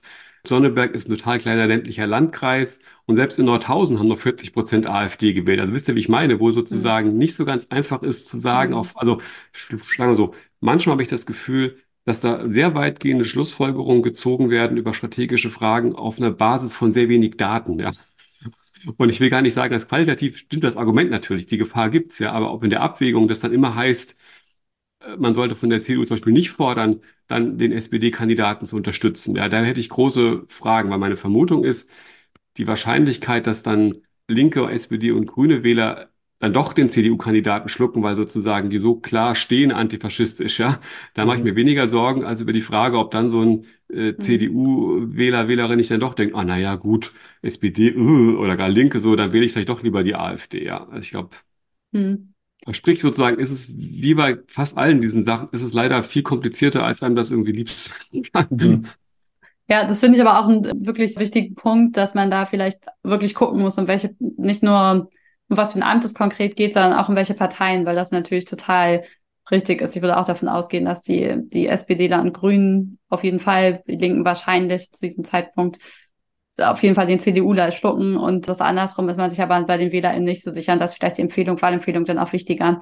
Weil natürlich gleichzeitig, glaube ich, dachte ich vorhin nochmal in dem, was du gesagt hast, ist, glaube ich, schon ein Grund auch dafür, dass die AfD gerade ihr Wählerpotenzial so gut ausschöpfen kann, dass die CDU in vielen Landesregierungen in der Regierung ist und die FDP auf Bundesebene und dadurch halt im rechten Spektrum so ein bisschen die Oppositionsmöglichkeiten wegfallen außerhalb der AfD. Das verstärkt sich natürlich dieses Bild immer stärker durch diese Altparteien Konglomerat, denen es dann ja auch immer wieder so kommuniziert, genau das ja sozusagen verstärkend kommuniziert wird. Von daher, ja, fand ich das gerade eine äh, gute Einordnung, da differenziert irgendwie drauf zu gucken. Vielleicht kommen wir zur letzten Maßnahme. Und zwar wird ja gerade an vielen Stellen ähm, auch ein Verbot der AfD diskutiert. Ist es aus deiner Sicht erfolgsversprechend? Also, wie soll ich es formulieren? Ich finde es erstmal erstmal richtig, dass man das als Möglichkeit nicht ausspart, dass man sich das anguckt und darüber diskutiert. Gleichzeitig habe ich manchmal ein bisschen ungutes Gefühl darauf, weil das so ein bisschen, es hat so manchmal ein bisschen in der Debatte gerade sowas wie eine Silver Bullet, so nach dem Motto, das ist das, das ist die Lösung und damit haben wir das Problem gelöst.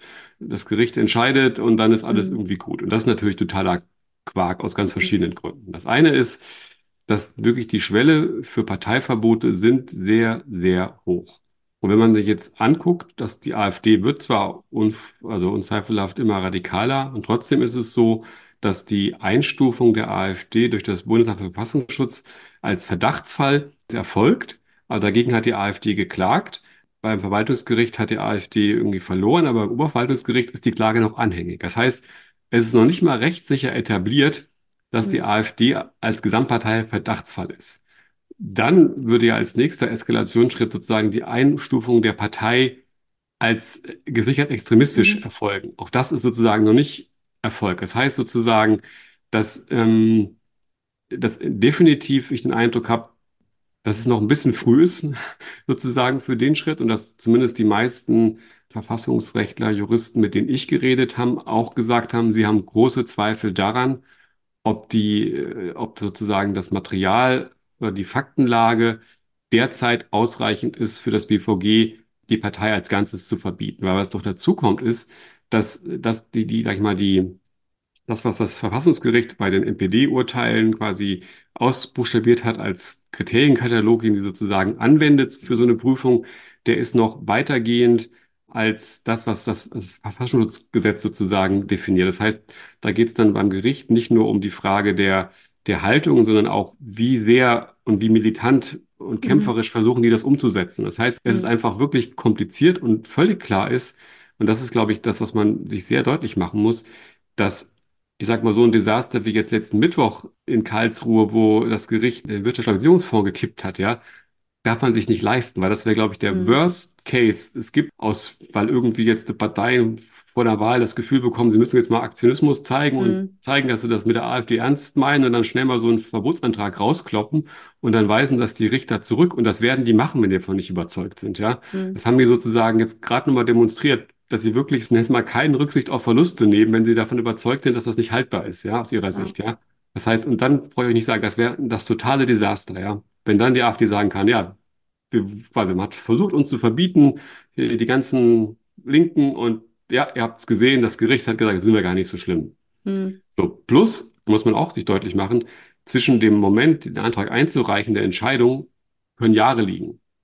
In dieser Zeit wird natürlich die AfD volle Kanne sagen, hey, die anderen Parteien unfair, die können uns quasi an den, Urnen nicht mehr besiegen und jetzt greifen sie quasi zu diesem undemokratischen Mittel, uns zu verbieten. Ja, auch das ist eine Sache, die, das sagen mir gerade Leute, die sich in Ostdeutschland gut auskennen, sagen, das wird auf jeden Fall der AfD zumindest kurzfristig auch wirklich viele Wählerinnen zutreiben, die bislang nicht AfD gewählt haben.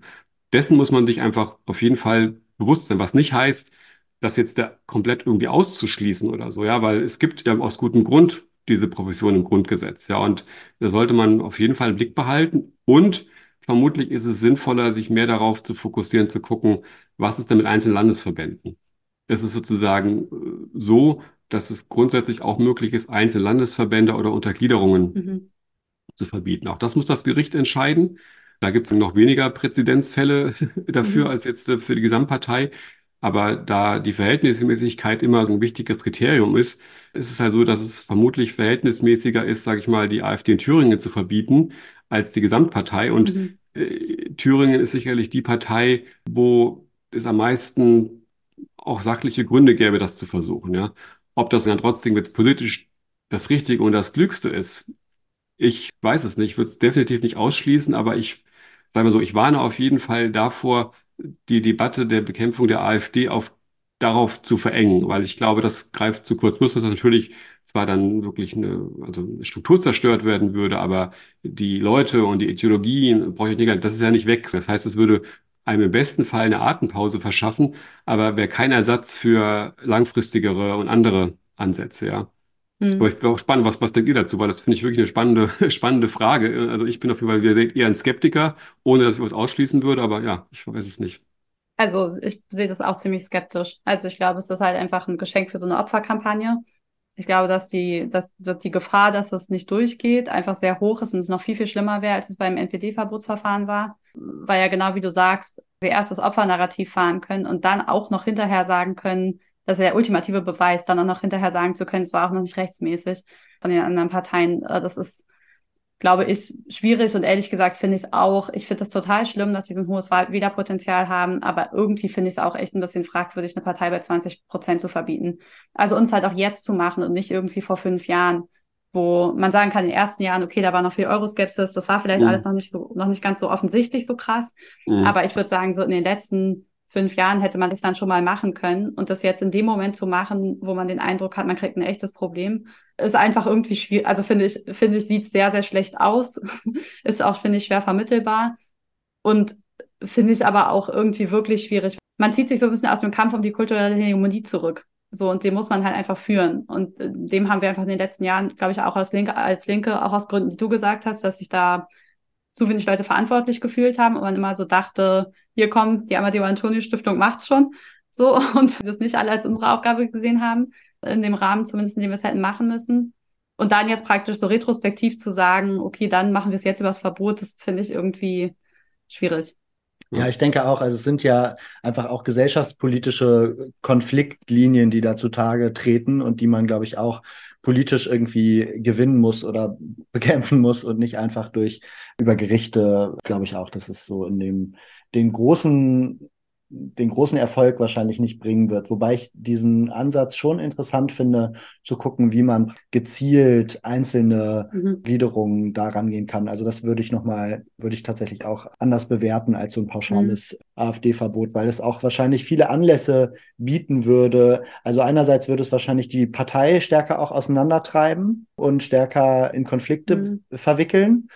Und man kann aber darüber, glaube ich, auch nochmal stärker das irgendwie dann auch wieder auf eine politische Ebene zurückheben, wo man diese Gründe dafür thematisiert und Mhm. versucht, ja, offenzulegen, zu Mhm. diskutieren und ja. Das fand ich auch einen guten Punkt. Ich glaube, das wäre auch zum Beispiel mit der jungen Alternative irgendwie was anderes. Also, weil die sind ja auch eine eigenständige Organisation und deutlich gesicherter rechtsextrem. Mhm. Der lässt sich noch deutlich mehr nachweisen, unter Umständen auch bei Einzelpersonen noch mehr nachweisen, dass sie auch materiell aktiv geworden sind, Mhm. ähm, um ihre Ideologie durchzusetzen. Willst du noch, hast du noch Gedanken dazu? Nö, nö, also vielleicht noch nur als, äh, als Ergänzung, was jetzt ja auch noch in die Diskussion gebracht wurde, ist ein weiteres Instrument, das das Grundgesetz bietet. Das ist die sogenannte Grundrechtsverwehrung.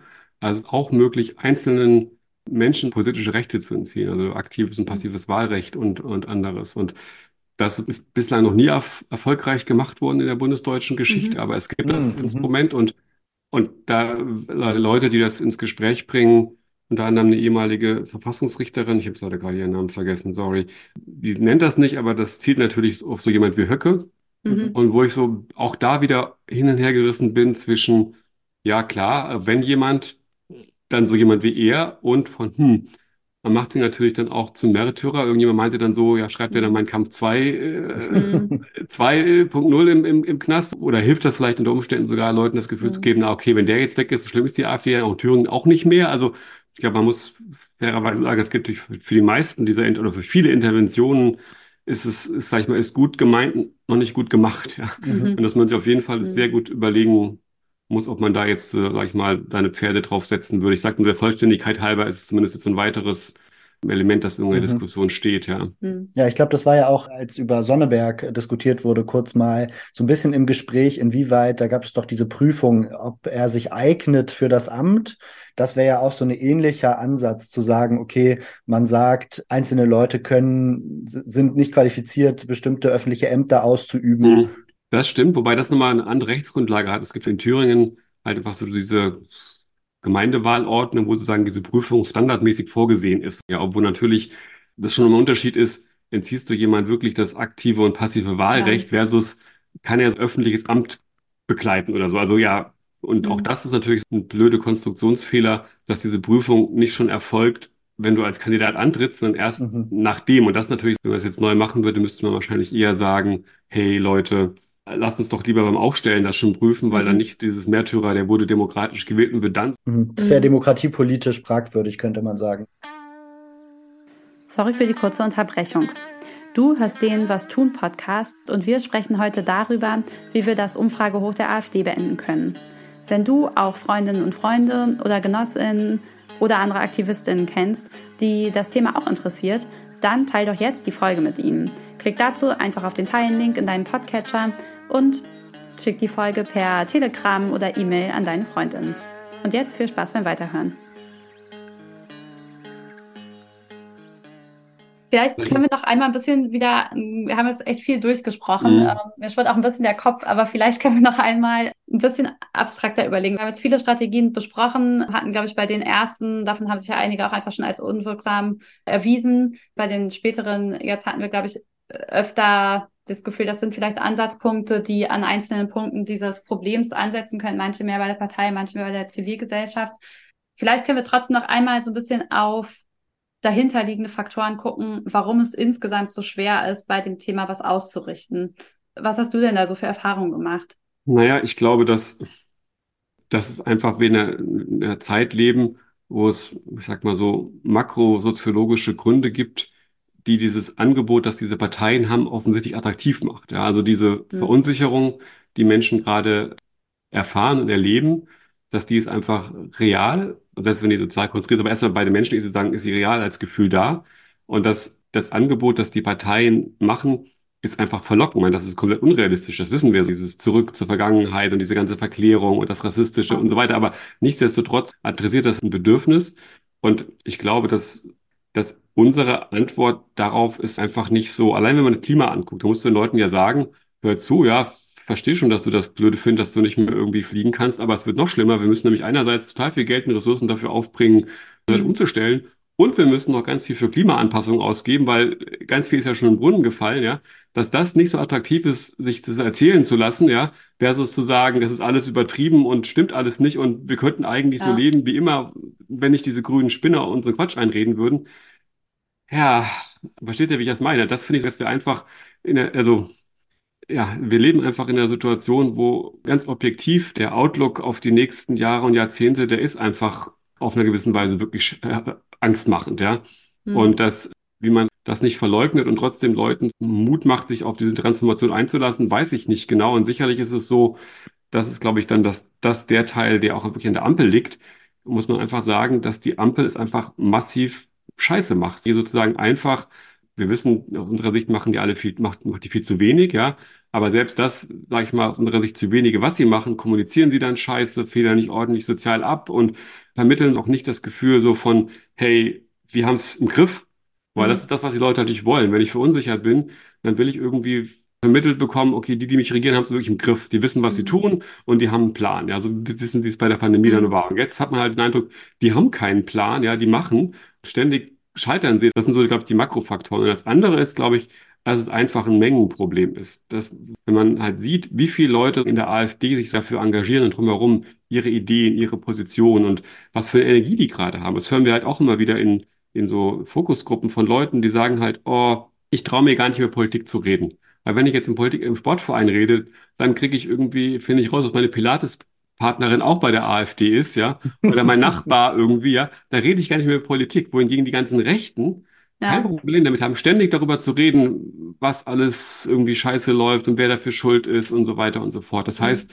das ist, glaube ich, so, dass wir als Bewegung, als die Menschen, die sich engagiert dagegen angehen, es sind einfach viel, viel zu wenig. Es sind viel, viel zu wenig Stunden, die da reinfließen in Gespräche mit Nachbarn, in irgendwie argumentieren, in die Plattform, whatever. Also wir haben, glaube ich, sowohl auf der Ebene von jeder Einzelne muss, glaube ich, diese unangenehme Aufgabe, solchen Diskussionen und Gesprächen nicht aus dem Weg zu gehen. Ich nehme mich da auch mit ein. Mir geht es ja auch so, dass ich da keinen Bock drauf habe. Aber eigentlich, glaube ich, jeder von uns müsste sich quasi vornehmen, mindestens einmal die Woche ein unangenehmes Gespräch mit jemandem führen, der eine andere Meinung hat und versuchen zu gucken, wie kann ich den erreichen. Plus, dass wir einfach mehr Bewegung, mehr Organisation brauchen, mehr Leute, die wirklich Fulltime nichts anderes machen, als gegen diese Ideen und Ideologien anzukämpfen, ja.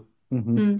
Ja, man, also auf eine Art sieht man da ja auch ein bisschen, dass es eben gerade eine sehr starke rechte Opposition einfach gibt. Ne? Also Leute im progressiven Lager, die Linkspartei ist ja jetzt irgendwie aktuell relativ stark marginalisiert, aber so von SPD bis Grünen sind eben auch verstrickt in dieser mangelhaften Regierungspraxis. Also weder hat man Lust, jetzt irgendwie das Heizungsgesetz groß zu verteidigen am Abendbrotstisch, weil man ja auch sieht, dass es ein Problem war, dass nicht klar kommuniziert wurde, wie da sozial abgefedert werden soll noch ist man anders als vor der Bundestagswahl in so einer Lage, dass man eben so diesen Gegenhorizont einfach mhm. widerspruchsfrei vertreten kann und damit irgendwie so eine so einen anderen Horizont auch gesellschaftlich aufmachen kann. Also ich habe mhm. den Eindruck, dass es so gesellschaftlich auch oft eine Dynamik gibt von je nachdem, wer gerade mitregiert, ist das entsprechende gesellschaftliche Lager in der Zivilgesellschaft dann auch eher ein bisschen stärker demobilisiert. Ne? Also jetzt bei wie zwei progressiven Parteien in der Regierung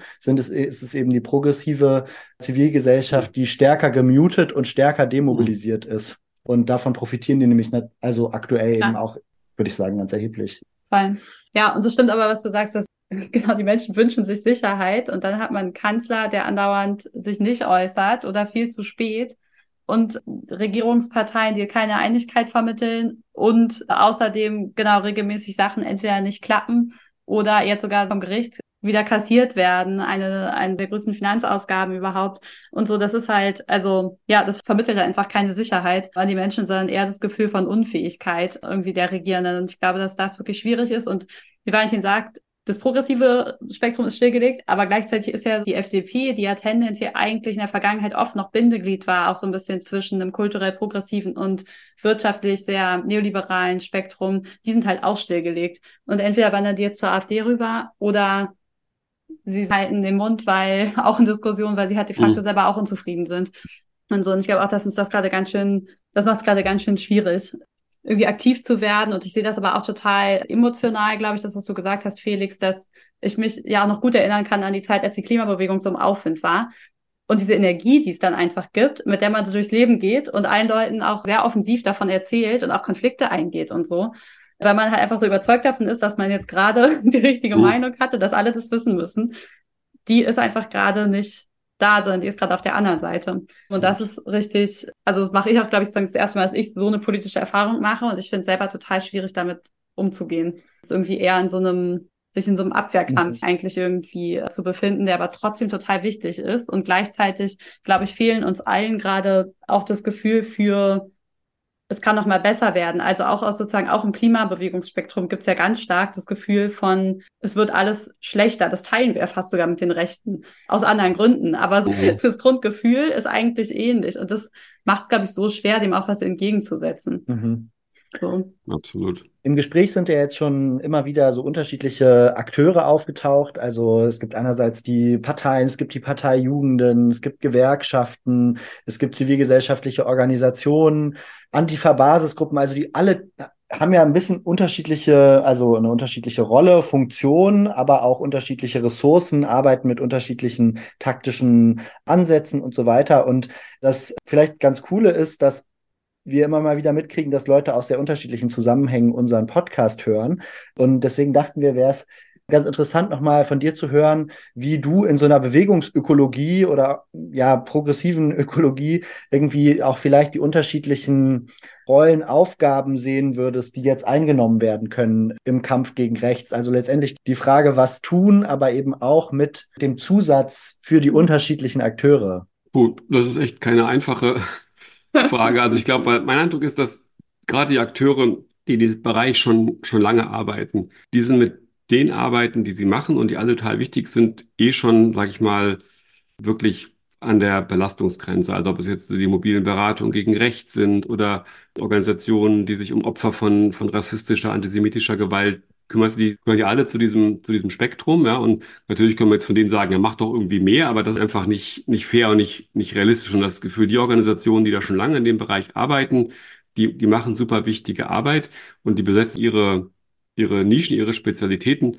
aber das reicht nicht, sondern die brauchen einfach, es braucht mehr, mehr mhm. Hilfe. Und eins der wenigen Bücher, das kann ich auch wirklich empfehlen, dass ich hilfreich fand, auch auf der Ebene von was kann man tun, das ist ein Buch von Paul Mason, britischer ähm, Autor, das nennt sich irgendwie Faschismus, noch irgendwas hinten dran, aber der hat sagen, der beschäftigt sich halt viel auch historisch so, wie kam es, dass in manchen Ländern der Aufstieg von Faschismus verhindert werden konnte mhm. und in anderen halt irgendwie nicht. Und eine seiner seiner Lehren ist so ein bisschen halt die, die, die klassische Volksfront, nämlich zu sagen, okay, um Faschismus zu verhindern, da müssen, ich sag mal leider in Anführungszeichen, halt auch äh, Linke und Liberale und Christdemokrate zusammenarbeiten. Anders funktioniert sozusagen mhm. nicht. Sozusagen anders hat das historisch nicht funktioniert und anders wird es auch diesmal nicht funktionieren. Bin ich von überzeugt. Das heißt, das, das wäre so ein bisschen der quasi der Appell an halt quasi unsere Szene, sich einzugestehen, alleine sind wir vermutlich schlicht und ergreifend zu schwach, das zu mhm. packen, ja. Wir brauchen neue Allianzen und neue Bündnisse. Klar, in unserer Szene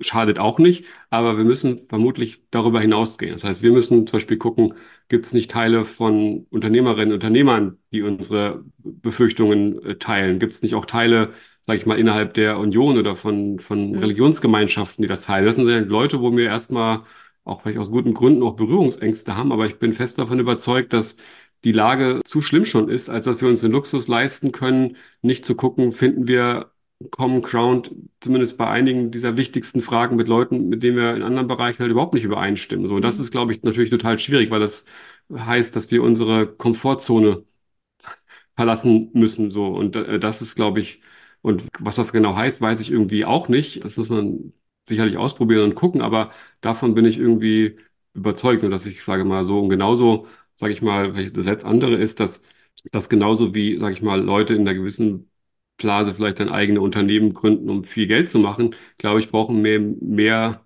Leute aus unserem politischen Ding, die sagen, okay, ja, ich gehe nicht an die Uni und promoviere oder gehe in Journalismus, sondern ich gründe eine Organisation. Ich widme meinem Leben wirklich da mit Bewegung aufzubauen oder so, weil das ist so das andere. Das ist, finde ich, einfach zu wenig, also wenn man guckt, wie wenig Neues da entsteht angesichts der Probleme. Da gibt es schon einzelne neue Player, irgendwie Haydate hatte ich genannt, CMAS, da gibt es schon ein paar coole Organisationen, aber es ist halt überhaupt nicht genug. Es reicht einfach hinten und vorne nicht, ja. Hm. Cool. Danke, Felix. Es war ein sehr, sehr spannendes Gespräch. Sehr gerne. Toll, dass du dir die Zeit genommen hast. Vielen Dank. Sehr gerne. Ja, danke auch von mir. Oft reden wir ja wirklich so einfach äh, darüber, was sind die Erfolgsrezepte für bestimmte politische Ansätze. Und jetzt dieses Mal dachten wir, weil es eben so ein großes Thema ist einerseits und gleichzeitig so offensichtlich ist, dass es gerade keine strategische oder jedenfalls ja kein Patentrezept dagegen gibt, ist es vielleicht mal ganz interessant, ja.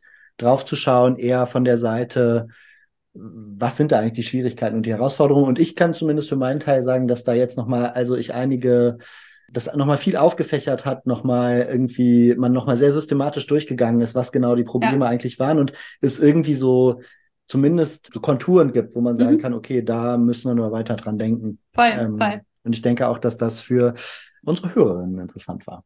Das würde mich freuen. Super, ja. dann Super, vielen, cool. vielen Dank, war schön, dich zu sprechen. Kann ich auch. Tschüss. Tschüss, Felix. Tschüss.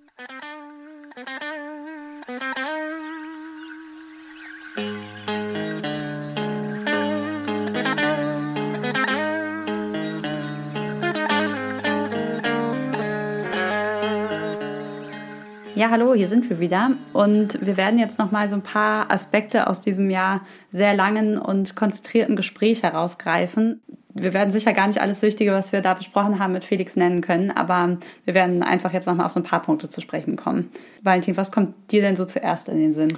Als erstes kommt mir in den Sinn, dass es nicht ganz einfach wird, den Kampf gegen die AfD zu gewinnen. Also ich fand bei Felix ist ja sehr deutlich geworden, dass es eben wirklich so, man hat es mit einer strukturellen Entwicklung mhm. zu tun, wo Deutschland lange eher so eine Art Sonderfall war. Und dann gibt es in dieser strukturellen Entwicklung eben auch viele unterschiedliche Ebenen, auf denen man ansetzen kann oder muss, um was zu machen. Und aber keine dieser Ebenen wird jetzt auch das Problem auflösen oder so, sondern mhm. es ist wirklich so eine Art, ja, zum Teil sind es Abwehrkämpfe, zum Teil sind es auch partielle Landgewinne, die man machen kann, mhm. aber in dem Gespräch habe ich jetzt schon sehr den Eindruck gewonnen, dass der Kampf gegen rechts jetzt nichts ist, was wir einmal gewinnen und dann ja. ist gut. Ja, nee, man hat eher den Eindruck, es begleitet uns weiterhin. Das war so auf jeden Fall eine Sache, die irgendwie, glaube ich, so eine ganz gute, ja, vielleicht Überschrift über das Gespräch mhm. ist. Ja. Und wie sieht es bei dir aus, Ingen? Ja, geht, glaube ich, auch so ein bisschen in die Richtung. Ich fand krass, wie, über wie viele Ebenen wir in diesem Gespräch gesprochen haben. Also einmal die Ebene der Partei natürlich, das liegt ja irgendwie auf der Hand mit den AfD-Wahlerfolgen, aber halt auch die Frage der Vorfeldbewegung in Anführungsstrichen. Also Felix hat ja einmal Pegida genannt, aber da geht es ja wirklich auch um ganz viele zivilgesellschaftliche Organisationen auf der rechten Seite bis hin halt zur Stiftung, die ja auch aktiv rechtes Gedankengut dann produzieren soll. Ja, oder auch diese ganzen Influencer auf YouTube, ja. TikTok, wo ich auch immer wieder feststelle, die kenne kenn ich noch nicht mal, aber mhm. die haben dann irgendwie zigtausend Follower. So. Ja, ja. Und da braucht es einfach ganz schön viele Akteure, auch auf unserer Seite, die sich dem wirklich widmen mit voller Kraft und da im Grunde diesen Kampf um die kulturelle Hegemonie halt einfach aufnehmen. Ja, das passt vielleicht auch so ein bisschen zu dem, was du beschrieben hast. Ja, Interessant fand ich auch so diesen ganzen Teil über so die AfD-WählerInnen und das mhm. Wählerpotenzial der AfD. Also da hatte Felix ja gesagt, es gibt eigentlich so zwei Gruppen, die die gerade wählen. Die einen mit dem geschlossenen und gefestigten rechtsextremistischen Weltbild. Mhm. Die kriegt man nicht zurück, muss man sich keine Illusionen machen. Und dann die Leute, die frustriert sind von der Politik mhm. und das Gefühl haben, dass sie äh, Privilegien verlieren, beziehungsweise sie mhm. Angst haben vor ab, gesellschaftlichem Abstieg. Mhm. Und dass eben, wenn man so eine Strategie wählt, die sich an WählerInnen richtet, mhm. das dann die Gruppe ist, die man versucht zu erreichen. Ne? Ja. Genau, und das finde ich einfach irgendwie in den ganzen strategischen Überlegungen, wie wir sie hier im Podcast immer wieder anstellen, ist ja immer eine wichtige Unterscheidung und eine wichtige Frage von so, an wen richten wir uns genau, wie erreichen wir die konkret und solche Sachen. Ne? Und dann war ja auch dieser Punkt ganz interessant, dass aktuell die AfD aber so ein bisschen auch ihr Wählerpotenzial scheinbar ausschöpft. Also dass es irgendwie so bei ein paar 20 Prozent mhm. aktuell liegt, die Leute, die da für überhaupt in Frage kommen. Mhm. Und das ist natürlich irgendwie beruhigend, weil man dadurch sagen kann, okay, es geht jetzt nicht immer so weiter mit mhm. diesem Aufstieg wie bisher. Mhm. Gleichzeitig musste ich mich auch zurückerinnern an die Zeit bei der Bundestagswahl 2021, wo auch mhm. alle gesagt haben, ah, okay, die AfD ist jetzt ausmobilisiert, die ja. ähm, hängen jetzt so bei 10, 12 Prozent und dabei wird es jetzt auch erstmal bleiben. Weil das eben so zeigt, diese Frage von Wählerpotenzial ist eben auch was, was einer Veränderung unterliegt und sich verändert, je nachdem, wie sich der Diskurs entwickelt. Und ja. dass sie jetzt ihr Wählerpotenzial aktuell ausschöpfen, heißt eben überhaupt nicht, dass das Wählerpotenzial nicht wieder nicht weiter wachsen kann, aber eben auch nicht, dass es nicht auch wieder schrumpfen kann. Ne?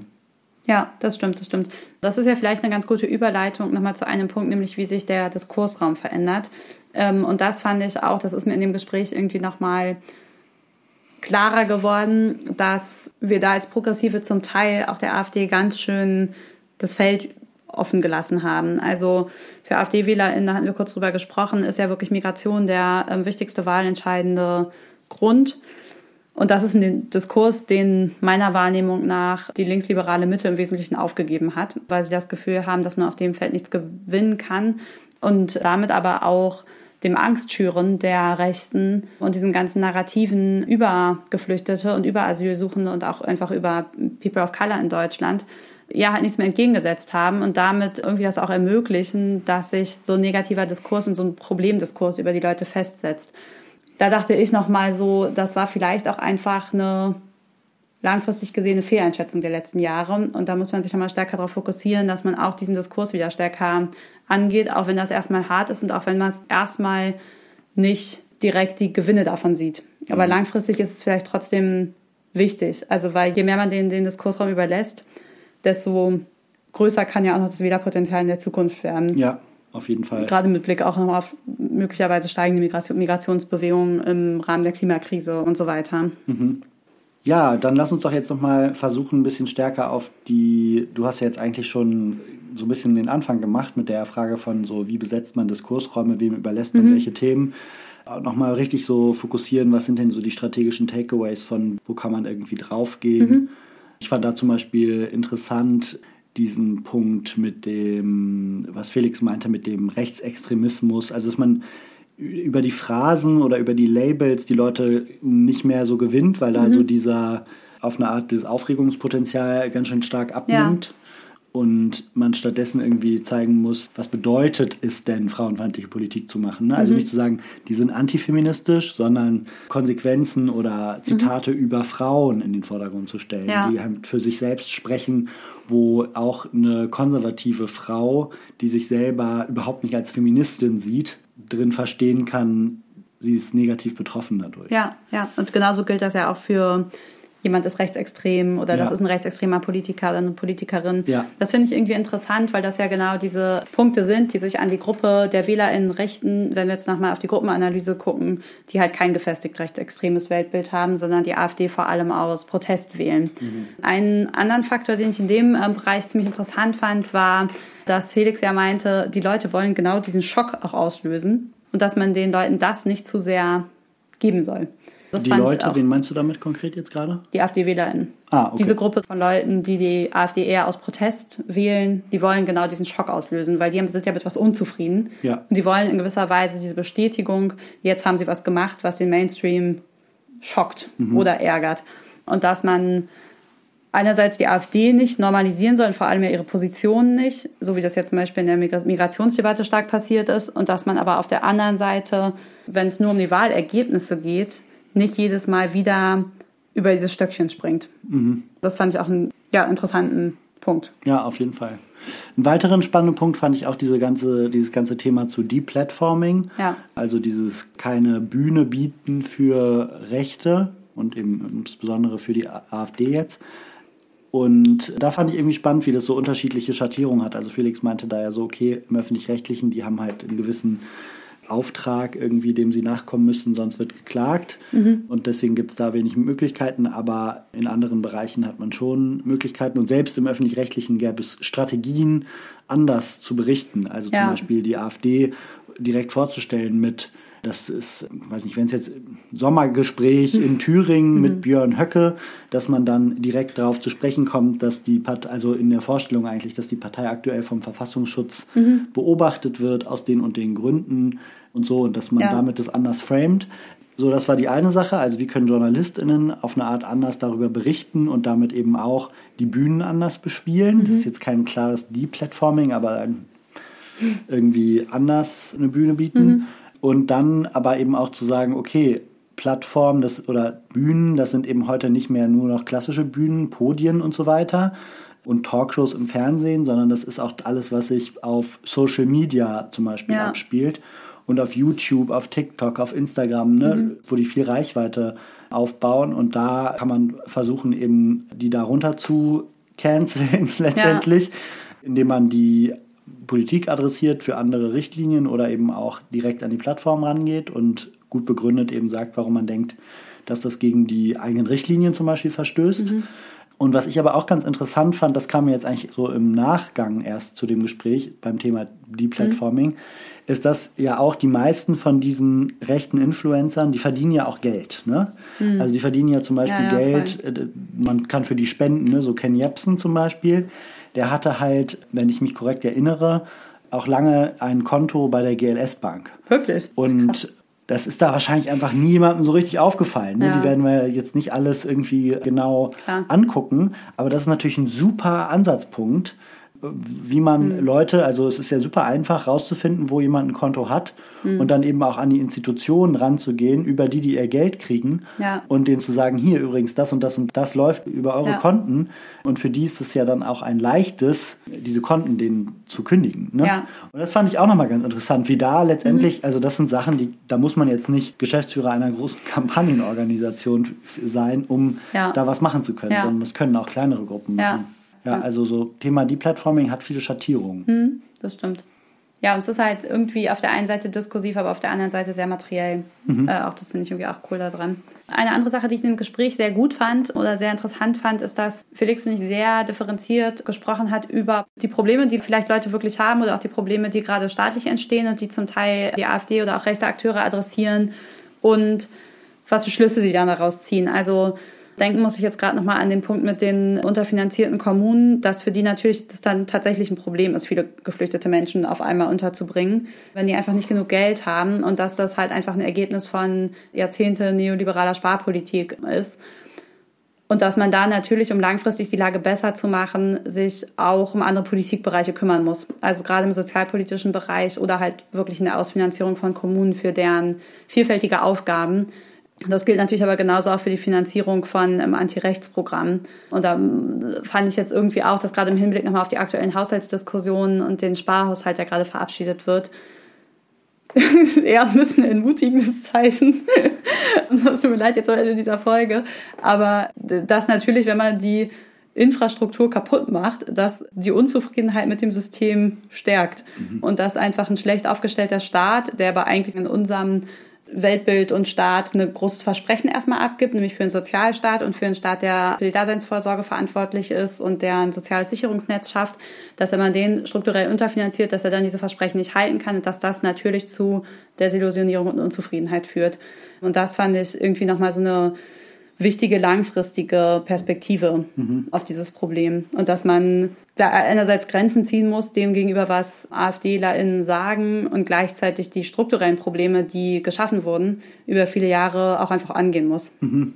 Ja, das finde ich auch interessant. Also es gibt ja bei dem Thema, das war jetzt was, wo wir in der Folge gar nicht mehr drüber gesprochen haben, aber bei dem Thema Anti-Rechts gibt es ja manchmal auch gerade von Leuten, die eher aus Parteien kommen, so die Sichtweise, dass es vielleicht schon die Sackgasse ist, einfach gegen Rechtspolitik zu machen und ob nicht eigentlich es darum gehen muss, einfach gute Politik zu machen, mhm. weil dann schadet das auch den Rechten mhm. so, weil die einfach eben vor allem diese äh, Handlungsunfähigkeit eben sehr stark für sich instrumentalisieren und skandalisieren und so weiter. Und das fand ich, das, das steckt da ja so ein bisschen mit drin. Ne? Also mhm. wenn du sagst, mhm. ein Problem ist eben diese jahrzehntelange Neoliberalisierung, dann könnte man sagen, daraus ab, leitet sich ja letztendlich ab, ein Rezept gegen rechts ist nicht so neoliberale Politik machen. ja, weil, da, weil das Gespräch, das, die, den Eindruck hatte ich tatsächlich im Gespräch auch nochmal, dass auf eine Art mich so ein bisschen der Eindruck beschleicht, die AfD ist auch ein Ausdruck von so eine Art neoliberalen Subjektivierung. Also Fall. einerseits gibt es so, so materielle Realitäten davon. Ne? Also der Neoliberalismus hat einfach unser Gemeinwesen ganz schön zerlegt und das heißt, es gibt de facto ja. einfach materielle Probleme und Abstiegsängste und so. Aber auch so eine Art Erwartungshaltung an Politik, die eben auch nur so alles so Ich-AGs, ja. die halt sagen so, äh, ich will aber und ich habe aber keinen Bock und ja. so weiter hm. und das dich jetzt auch Bahn bricht in dieser Partei, also dass die Partei auch auf eine Art die Partei eines neoliberalen Mindsets irgendwie auf jeden, Also auf jeden Fall, das glaube ich, da steckt total viel drin, also ich, weil diese ganze, also man hat, ich finde, man hat bei der AfD oft das Gefühl, dass das eine Partei von nicht ausschließlich, aber dass es schon viel gekränkte Narzissten sind. Wenn man aber, ich musste nochmal denken an diese Postbank-Kampagne der 2010er. Die hatten so einen Slogan, der immer hieß, unterm Strich zähle ich. Und das war halt so total der Zeitgeist in der Zeit. Oder Saturn, Geiz ist geil. Ne? Genau, aber ich finde so dieses unterm Strich zähle ich, da geht es halt wirklich um, es ist eine absolute Fokussierung auf das mhm. eigene Ding, auf das eigene Heim, auf das eigene Geld, auf darauf, dass es nur mir allein auf meiner Insel gut geht. Und dass das mein Recht ist und dass das das Wichtigste ist. Und so, und dass da einfach, den Leuten wurde ganz schön eingehämmert, dass das Gemeinwesen auch irgendwie egal ist oder zum Teil sogar im Gegensatz steht zu ihrem persönlichen Glück. Und nicht, dass ein gutes Gemeinwesen auch ein gutes Leben für alle schafft. So, und das finde ich halt, das bricht sich total Bahn in dieser Partei. Mhm. Ich glaube, das stimmt total von der Ideologie her. Und ich finde aber das Interessante und das Paradoxe auf eine Art ist da drin auch, dass es halt einerseits zumindest zum Teil Leute sind, die stark aus so einer Abstiegsgesellschaft und dem Gefühl, was daraus resultiert, mhm. sich alleingelassen fühlen und so wählen. Ja. Und das gleichzeitig programmatisch diese Partei ja weiter das Gemeinwesen zerlegt und Ja, letztendlich damit auch die Probleme weiter verschärfen würde, unter denen ihr Klientel leidet. Ja. Also es ist irgendwie auch nochmal so eine interessante Ja, Paradoxie. ja, ja. Aber es ist jetzt ein bisschen Führt jetzt weit. weit ab vom Schuss. Vielleicht noch zu einem letzten oder vorletzten strategischen Punkt, den Felix nochmal genannt hat, nämlich die breiten Allianzen, die wir bilden müssen. Das fand ich nochmal auch einen sehr, sehr wichtigen Punkt, aus zwei Gründen vielleicht. Einmal musste ich tatsächlich nochmal an den Aufstieg der NSDAP denken, in den 30er Jahren oder schon Ende der 20er Jahre, wo ja eine ziemlich entscheidende Rolle war, dass viele Industrielle und Großunternehmer auch die Partei gestützt haben und denen natürlich extreme finanzielle Ressourcen verschafft haben und die da so ein Bündnis eingegangen sind. Und dass ich nochmal so gedacht habe, ja, das stimmt, auch mit den UnternehmerInnen, was Felix gesagt hat. Die Leute werden sicherlich nicht für die Enteignung stimmen, aber gegen die Rechten muss man mit denen schon Allianzen eingehen und die auch so weit auf so eine Wertebasis verpflichten oder sich gemeinsam auf eine Verpflichtung einigen von der Wertebasis, die es ihnen unmöglich macht, mit extremen Rechten zu koalieren. Und das finde ich nochmal einen wichtigen Punkt. Ja, wobei ich das Gefühl habe, da hat sich schon auch einiges verschoben. Also das ist jetzt sehr äh, mein eigener persönlicher Eindruck. Also ich kann das jetzt nicht untermauern mit Zahlen, aber ich habe fast den Eindruck, dass die Industrie in Deutschland äh, relativ klar gegen AfD ist und auch vor allem gegen eine Regierungsbeteiligung von Rechtspopulisten, weil das einfach für die oft mit Unsicherheit, mit größerer Unsicherheit verbunden ist und so und Planungssicherheit gefährdet. Und dass es jetzt irgendwie auch eher so die, ja, zum Teil auch so diese kleinen Selbstständigen sind, die die irgendwie die Faschisten von heute stützen.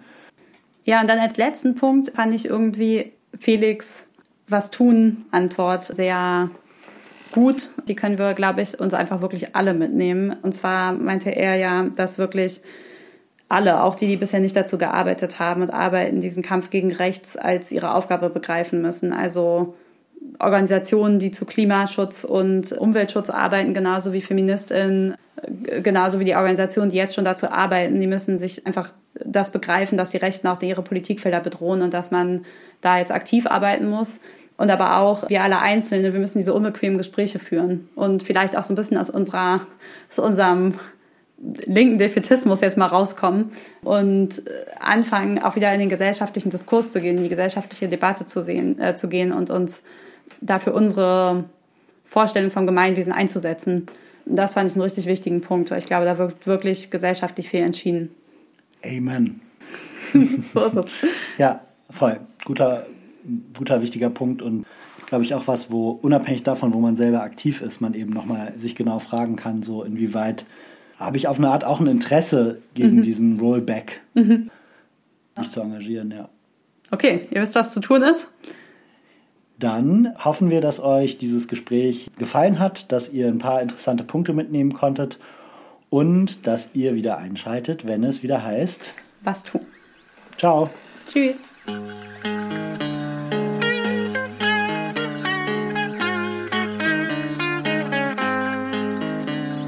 Das war der Was tun Podcast.